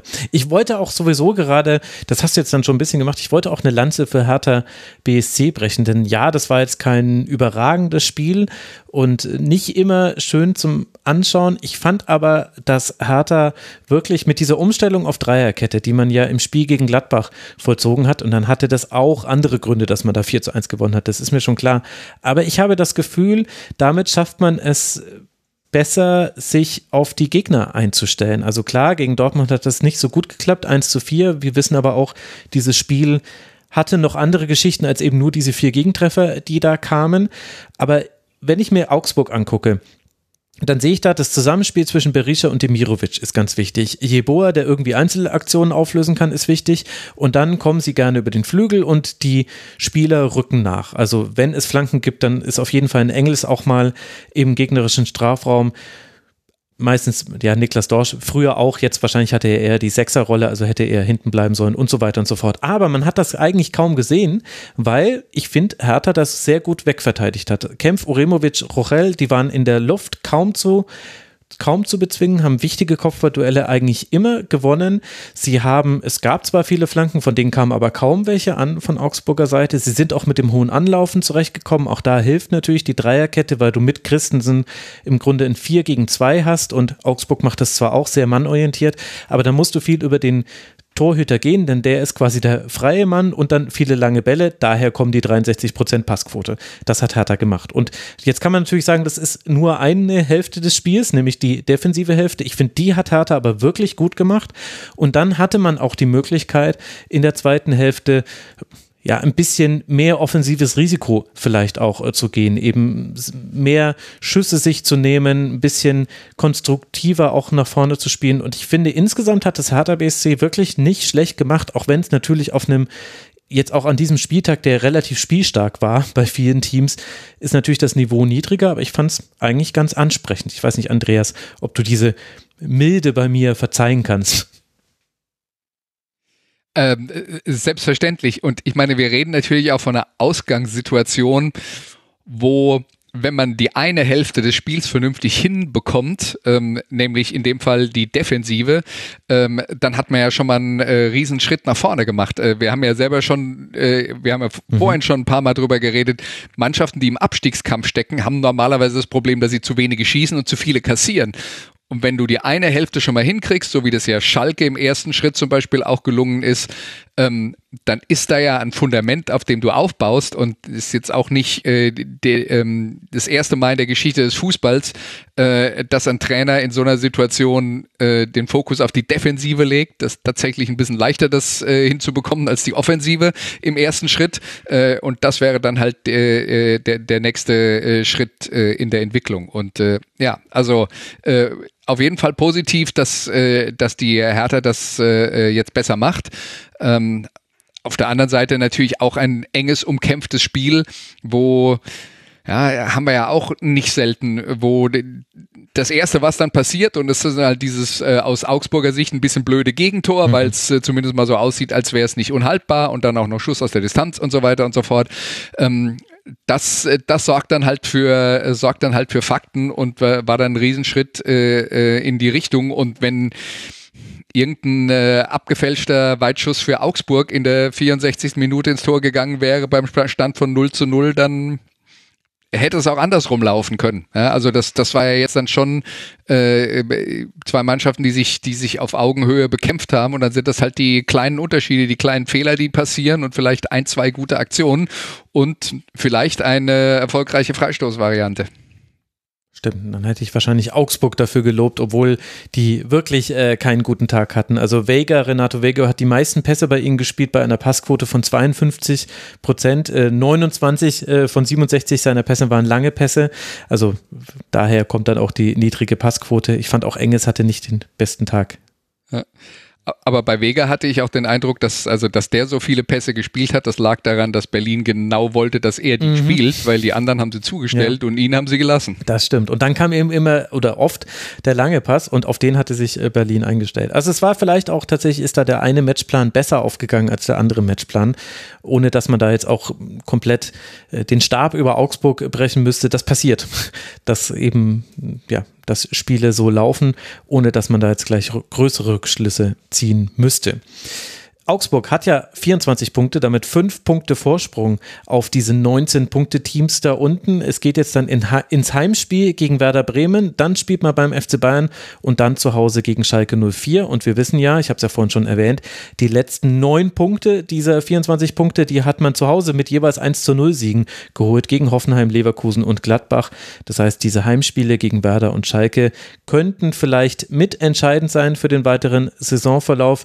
Für Hertha BSC BSC, das eben jetzt dann mit 20 Punkten ein Punkt Vorsprung hat vor den 19-Punkte-Teams, geht jetzt dann nach Leverkusen, bevor man zu Hause gegen Mainz 05 spielt und dann bei Hoffenheim einen ja wahrscheinlich direkten Konkurrenten auch zu diesem Zeitpunkt noch vor der Brust hat. Das sind die nächsten beiden Spiele dieser beiden Teams. Und dann bleibt uns noch eine Partie, auf die wir blicken wollen. Die fand in Bremen statt und war ein Zitat Abnutzungskampf. So hat es zumindest VfL-Trainer Thomas Letsch nach der Partie gesagt und damit vor allem den Kampf um zweite Bälle gemeint. Und das hat man diesem Spiel auch angesehen. Es ging ziemlich hin und her, aber vor allem durch die Luft. Und die Tore fallen allerdings nur auf, einen Seite, auf der einen Seite. In der 29. Minute erzielt Füllkrug das 1 zu 0, in der 43. Minute Niklas Schmidt das 2 zu 0. Und als der Marvin Duksch einen Freistoß unter der zweigeteilten Mauer hindurch zum 3 zu 0 ins Tor setzt, ist das Spiel entschieden. Andreas, du hattest die Ehre, dieses Spiel zusammenzufassen für Dazone. Was ist denn bei dir jenseits von dieser Zusammenfassung hängen geblieben? Warum hat sich der VfL so schwer getan? Ja, ähm, es ist, ähm, es ist halt krass, den Unterschied zu sehen zu, äh, zu den Spielen, die sie in den äh, letzten Wochen häufig, äh, häufig daheim hatten. Aber äh, Bochum kommt aus diesem Spiel tatsächlich mit null Torchancen raus, also nach der Statistik, die die Kollegen vom äh, Kicker immer äh, mhm. dankenswerterweise führen.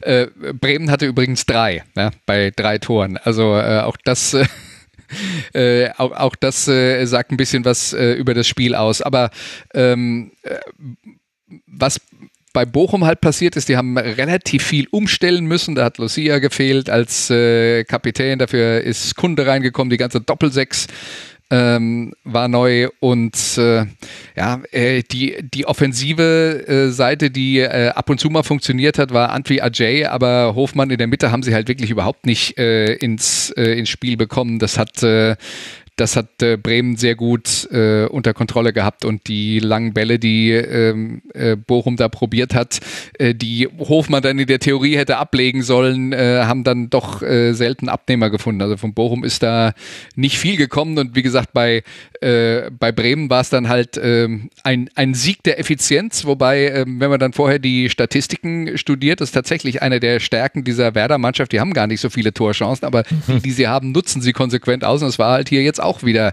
äh, äh, auch wieder der Fall. Ähm, da haben sie dann äh, mit einem äh, mit einem langen Ball das 1-0 vorbereitet. Es war Jung, der ein Kopfballduell gewinnt und äh, äh, in der Mitte dann Füllkrug seinem Gegenspieler weggelaufen ist. Das war Lambropoulos. Auch da ähm, muss die Bochumer umstellen. Und zwar, glaube ich, kurzfristig ist äh, Ordetz ausgefallen. Ja, und das war, äh, das war der, der erste große äh, Schritt in diesem Spiel. Das zweite, aus Bochumer Sicht auch frustrierend, weil das war ja ein eigener Freistoß, den sie lange in den Strafraum schlagen und daraus mhm. entsteht dann ein Gegenstoß. Das ist noch nicht das Problem, weil das haben sie eigentlich ganz gut verteidigt. Die hatten genug Leute hinterm Ball und sie waren selber zweimal dann äh, bei dieser Umschaltsituation am Ball und haben ihn sofort wieder hergegeben und dann hat Jung diesen äh, Geistesblitz und sieht da auf der linken Seite äh, den Mitspieler, sieht äh, Schmidt, der dann frei äh, vorm Tor steht, eigentlich mitten in der Kette, äh, äh quasi komplett vergessen von der äh, gegnerischen Verteidigung. Ja, und dann war in der zweiten Halbzeit bei Bochum, also äh, reden wir mal vom Kommentatorengeschäft. Wir haben also die Vorgabe, wir sollen acht Minuten von diesem Spiel machen. Ja, also das kriegst vorher gesagt das schwankt zwischen sieben und zehn Minuten. Ne? Bei dem Spiel acht Minuten, drei Torchancen. Ne?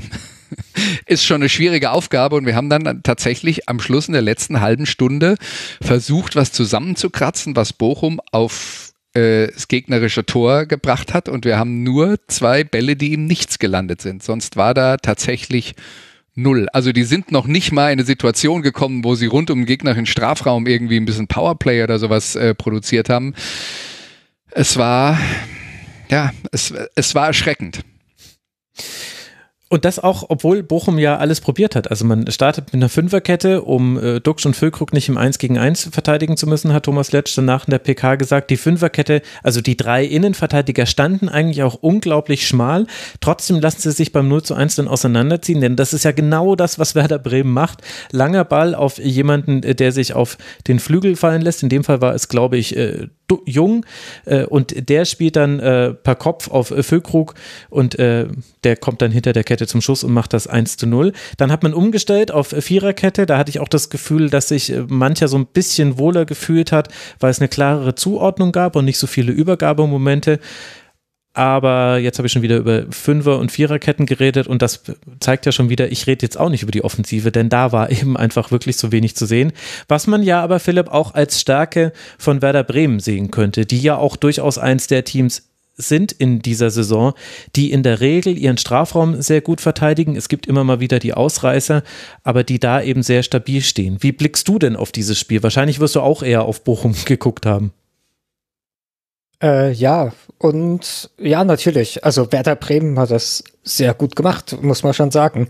Ähm, Gerade Duxch hatte ein Spiel, äh, was Bier aufgezeigt hat, dass er vielleicht aus dem Sturmduo Duck schon Füllkrug der wichtigere ist also das hatte so, das hat mich so ein bisschen natürlich in komplett anderer Ausführung an dieses Jahr erinnert, wo Halle und äh, äh, Jovic bei Frankfurt gespielt hatten mhm. und der mit den mehr Toren dann für sehr viel Geld gewechselt ist und sich im Nachhinein festgestellt hat, dass nee, der äh, mannschaftsdienlichere von den beiden Stürmern ist eigentlich derjenige, der ähm, da den größeren Anteil hat. Und das ist mir jetzt bei Werder Bremen so aufgefallen, dass Duxch vielleicht äh, für das Spiel sogar noch wichtiger ist als Füllkrug und dann aber nicht äh, ständig in den Schlagzeilen ist, nicht zur WM nominiert wird.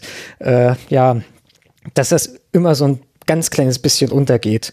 Ähm, sicherlich bei den Werder-Fans nicht, denen will ich das nicht vorwerfen, aber so aus der neutralen mhm. Betrachtung mhm. ähm, war das schon äh, auffällig für mich. Gerade auch, weil Dux ja die ganzen Standards schlägt zurzeit, so wie es aussieht. Und da ja auch äh, ja, an einigen und ja wirklich auch an einigen Toren äh, wichtig beteiligt war. Ähm, Darf ich dazu kurz eine Statistik sagen, nennen, einfach weil sie so gut passt? Na klar. Bei äh, der, unter FODMOB habe ich das jetzt gefunden. Äh, äh kreierte Chancen, Marvin Duksch 40, Niklas Fulkrug 25. Also das unterstreicht nochmal das, was du sagst. Natürlich ist Fulkrug oft auch das Ende einer Chancenkette, das ist mir schon klar, aber 40 ist schon wirklich eine gute Zahl. Da kann man sich nicht beschweren.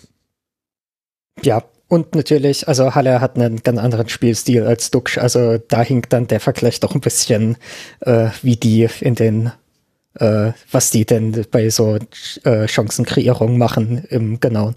Ähm, ja, ich muss ehrlich sagen, mich hat es ein bisschen gewundert, dass Bochum, wenn sie so einen Fokus auf die langen Bälle und Ablagen legen, sie eigentlich nur einen Spieler haben, auf den sie die schlagen können, und das ist Hofmann.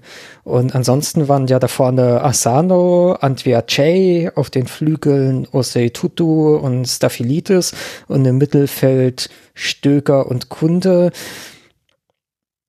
Ich weiß nicht, also von den anderen ist doch keiner als Kopfballspieler bekannt und wenn du wirklich nur einen Spieler hast, auf den du die ganzen langen, hohen Bälle schlagen kannst und auf der Gegenseite drei Innenverteidiger, äh, Pieper, Velkovic und Friedel, äh, denen ich das schon zutraue, das zu lösen, dann ist das doch irgendwie nicht so der Plan. Und natürlich dann noch groß als Sechser davor, der ist ja auch äh, jetzt nicht der äh, kleinste und hm. ich weiß nicht, ob der Plan so von Anfang an so äh, vielversprechend war. Also, nee, war er nicht. Und wir haben es im Spiel gesehen, dass sie sich kaum Chancen erarbeiten konnten.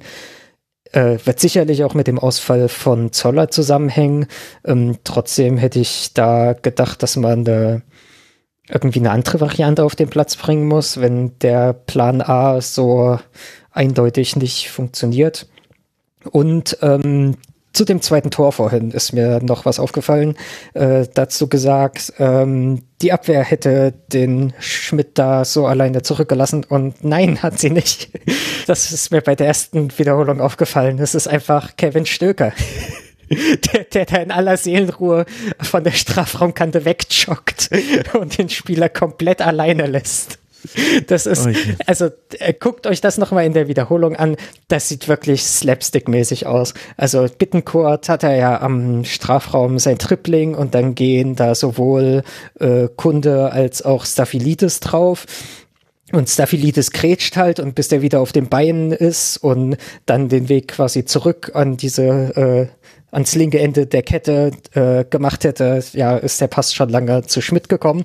Aber Stöcker ist halt mit Schmidt durchgerückt und er stand ihm quasi auf den Füßen. Und während äh, Bittencourt da dieses äh, sein Tripling anzieht und dann den Ball äh, äh, weitergibt zu, wer hat die Vorlage gemacht? Jung. Jung, genau. Siehst du, wie Stöcker dann plötzlich äh, so als ob er denkt, ach ja, so defensive Szene ist vorbei und dann so ins Mittelfeld zurückjoggt. Und dann hast du an der Strafraumkante, wenn du es dir nochmal im Standbild anguckst, eine 4 gegen 3 Überzahl. Werder Bremen. Weil, ja, keine Ahnung, weil halt die, die ganzen Verteidiger von, äh, äh, von Bittenkurt gebunden wurden und Stöger da hinten rausrückt, als ob er nichts damit zu tun hätte. Und dann wird halt der eine komplett freie Spieler angespielt, der dann auch einen schönen Schuss macht. Also ich meine, hat, hattet ihr ja auch schon drüber geredet. Die Chancenverwertung bei Werder ist natürlich äh, mhm. auch nennenswert. Aber ja, es sind halt so defensive Fehler dabei. Die müssen dir jetzt nicht unbedingt passieren. Mhm. Also kein guter Tag für Bochum, dafür ein sehr effizienter und damit auch sehr guter Tag für Werder Bremen. Niklas Schmidt war auch derjenige, der da so ein bisschen rausgestochen ist in diesem Spiel, hatte viele gewonnene Dribblings, insgesamt drei Schüsse, ein Tor hat er ja dann auch gemacht. Im Forum hat auch LBBDK geschrieben, dass er finde, Stay und Schmidt etablieren sich so ein bisschen als äh, die Bestbesetzung fürs Zentrum. Da ist ganz interessant, dass ich dann als erstes, Andreas, die Idee hatte, ja, Moment mal, was ist denn, wenn Weiser wieder zurückkehrt? Das war ja das Problem, was man eigentlich bei Werder mal hatte, dass ohne Weiser äh, zuletzt sehr wenig ging. Aktuell in diesem Spiel war es nicht das Thema. Vielleicht abschließend da deine Einschätzung dazu. Ich meine, wir sehen bei Werder, dass sie 30 Punkte haben. Das sieht alles ganz wunderbar aus. Was ist denn deiner Meinung nach das, was Bremen so stark macht? Also äh, lass mich mal so sagen, ich habe jetzt über äh, von Bremen in dieser Saison über 90 Minuten relativ wenig gesehen. Was ich gesehen habe in der Vorbereitung auf äh, das Spiel jetzt am Wochenende war der äh, letzte Auftritt gegen Frankfurt und jetzt mhm. das Spiel. Deswegen bin ich nicht der Richtige, um sagen zu können, was macht Bremen so stark, weil in beiden Spielen waren sie besten, okay, ja. also gegen Frankfurt waren sie nicht gut und in dem Spiel waren sie bestenfalls ganz okay. Ähm, äh, was, was jetzt besser war in dem Spiel, weil du das äh, schon angesprochen hast, Weiser fällt aus, jetzt hat Bittenkurt diese Rolle gespielt, die Woche vorher hat da Schmied gespielt, nicht Schmidt, sondern Schmied und ähm, der hing da so ein bisschen im luftleeren Raum. Du hast ja letzte Woche auch drüber geredet, dass sie äh, das gar nicht richtig ausgenutzt haben und da in diese Räume nachgerückt äh, sind gegen, äh, gegen Frankfurt. Ähm, aber das war jetzt äh, mit, äh, mit Bittenkurt äh, auf der Seite offensiv äh, auf jeden Fall schon mal besser. Und was Weiser ja bringt als äh, Schienenspieler, ist ja tatsächlich äh, ein sehr starkes offensives äh, Element. Ja, und äh, was macht äh, Bremen dann so gut, wenn man, wenn man das jetzt wirklich nur mal so rein statistisch anschaut, sind die in ganz vielen Kategorien eine, ein Abstiegskandidat. Was die gut machen, ist die Chancen, die sie haben, verwerten. Das machen die gut. Ähm, ob das über die gesamte Saison durchzuhalten ist, ist die Frage. Man sieht ja jetzt eigentlich auch, dass vor diesem Spiel gegen Bochum ähm, äh, ein paar Spiele waren, wo es für Werder eben nicht so gut gelaufen ist und äh, mhm. wo sie so ein bisschen äh, tabellarisch abgerutscht sind, nachdem sie äh, gut in die Saison gekommen ist. Vielleicht nivelliert sich das jetzt äh, so ein bisschen auf einem niedrigeren Niveau, als das, äh, sagen wir mal, äh, in den ersten Saisonmonaten äh, war. Und ja, ich glaube, die sind nicht so viel besser als das, was da unten um sie drumherum ist. Die haben sich halt ein schönes Polster erspielt. Mhm. Das ist der Vorteil. Es ist nicht direkt um sie herum, sondern es ist unten, aber dein ja, Punkt ist äh, umso richtiger. Also elf Punkte Vorsprung sind es für Werder aktuell auf den Relegationsplatz. Es geht jetzt dann nach Augsburg, das ist die nächste Partie für Bremen, dann spielt man zu Hause gegen Leverkusen und der VfL Bochum, ihr wisst es alle, liebe Hörerinnen und Hörer, spielt jetzt zu Hause gegen Schalke 04, haben wir jetzt schon oft genug thematisiert, bevor man dann nach Köln reisen wird. Das sind die nächsten beiden Gegner für die Bochumer. Und damit haben wir es äh, geschafft und diesen 22. Spieltag hoffentlich ausreichend, liebe Hörerinnen und Hörer, da fällt mir schon der Stift runter, erörtert. Ich danke euch beiden sehr, sehr herzlich. Herzlichen Dank an Philipp Polster, der, das habt ihr hoffentlich nicht mitbekommen, liebe Hörerinnen und Hörer, seinen Kopf extrem gerade halten musste, weil sein Kabel ein bisschen Probleme gemacht hat. Du hast das grandios gemacht, Philipp. Ich hätte das nicht so lange durchgehalten und dann noch sinnvolle Sachen zu diesem Spieltag zu sagen. Also ich ziehe meinen Hut und sage danke, dass du mit dabei warst im Rasenfunk. Gerne. Ähm, und ja, du hast es einem leicht gemacht. ja, ja. Hast du mal, hast mal langatmig äh, an, anmoderiert, an man, ja. wann ich mich muten kann und dann bewegen. Also äh, Danke. Ja, gerne. Ich war der Dux zu deinem Füllkrug anscheinend. Das äh, freut mich äh, doch sehr. Übrigens nur acht Spieler in der Bundesliga, die mehr Chancen kreiert haben. Das habe ich dann noch später herausgesucht. Und ich freue mich sehr, dass Andreas Renner mal im äh, Rasenfunk war. Wie war sie jetzt, äh, die Herausforderung Schlusskonferenz? Danke dir, lieber Andreas. Ja, also äh, gerne. Ja, also es ist äh, ja an einem Wochenende alle neuen Bundesligaspiele zu schauen, ist die eine Sache. Äh, dadurch, dass ich dann äh, Samstag noch nach München fahren musste, muss ich dann halt am Sonntag fünf hintereinander schauen, da merke ich dann schon, äh, das, das bringt einen dann an die Grenzen. Natürlich kann man jetzt sagen, da sitzt du auf dem Stuhl vorm Fernseher und guckst dir ein Fußballspiel an. Aber man muss ja versuchen, das einigermaßen konzentriert äh, anzuschauen, aber dann, da kommt man dann, äh, kommt man dann schon an Grenzen. Und wo ich auch ganz klar sagen muss, was, äh, äh, was mein Problem in dem Zusammenhang auch ist, ist, dass ich ähm, als Fußballkommentator mal Bundesliga mache, äh, dann mal italienischen Fußball, mal spanischen Fußball. Das heißt, sehr häufig komme ich während der äh, Saison gar nicht dazu, allzu viele Bundesligaspiele über 90 Minuten zu schauen, weil ich mir für die Arbeit halt andere Sachen mhm. angucken muss. Und da fehlt halt an, äh, an vielen Stellen, fehlt halt dann so ein bisschen das Fundament, dass man äh, so eine Entwicklung von einer Mannschaft dann halt intensiver verfolgt. Da könnte ich jetzt zum Beispiel über den AC Mailand tatsächlich mehr erzählen als äh, über den VfL Bochum zum Beispiel. Ja, aber wer von uns beiden und hat jetzt da die bessere Berufswahl gehabt? Da bin ich mir ehrlich gesagt nicht so sicher. Denn ich kann dir über ja, du, gar nichts erzählen.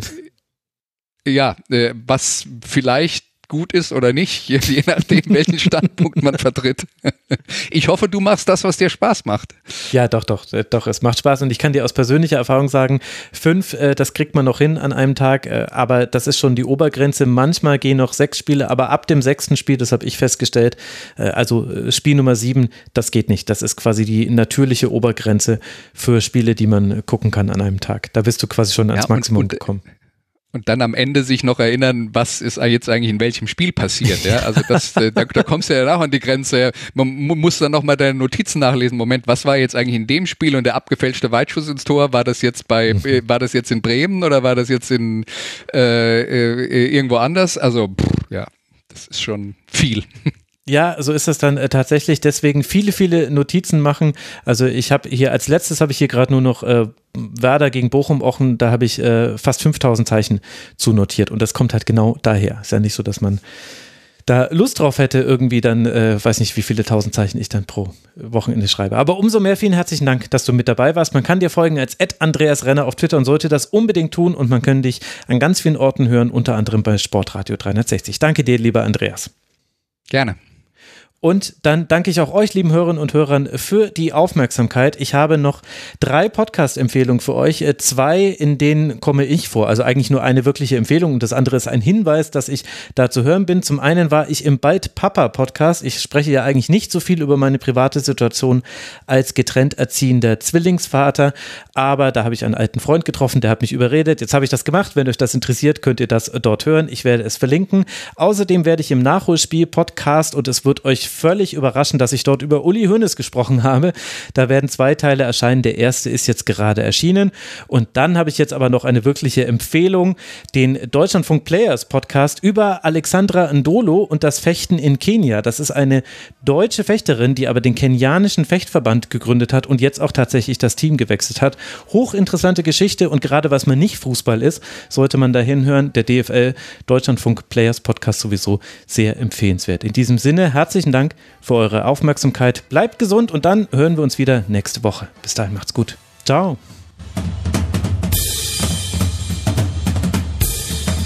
Das war die Rasenfunk-Schlusskonferenz. Wir gehen nun zurück in die angeschlossenen Funkhäuser.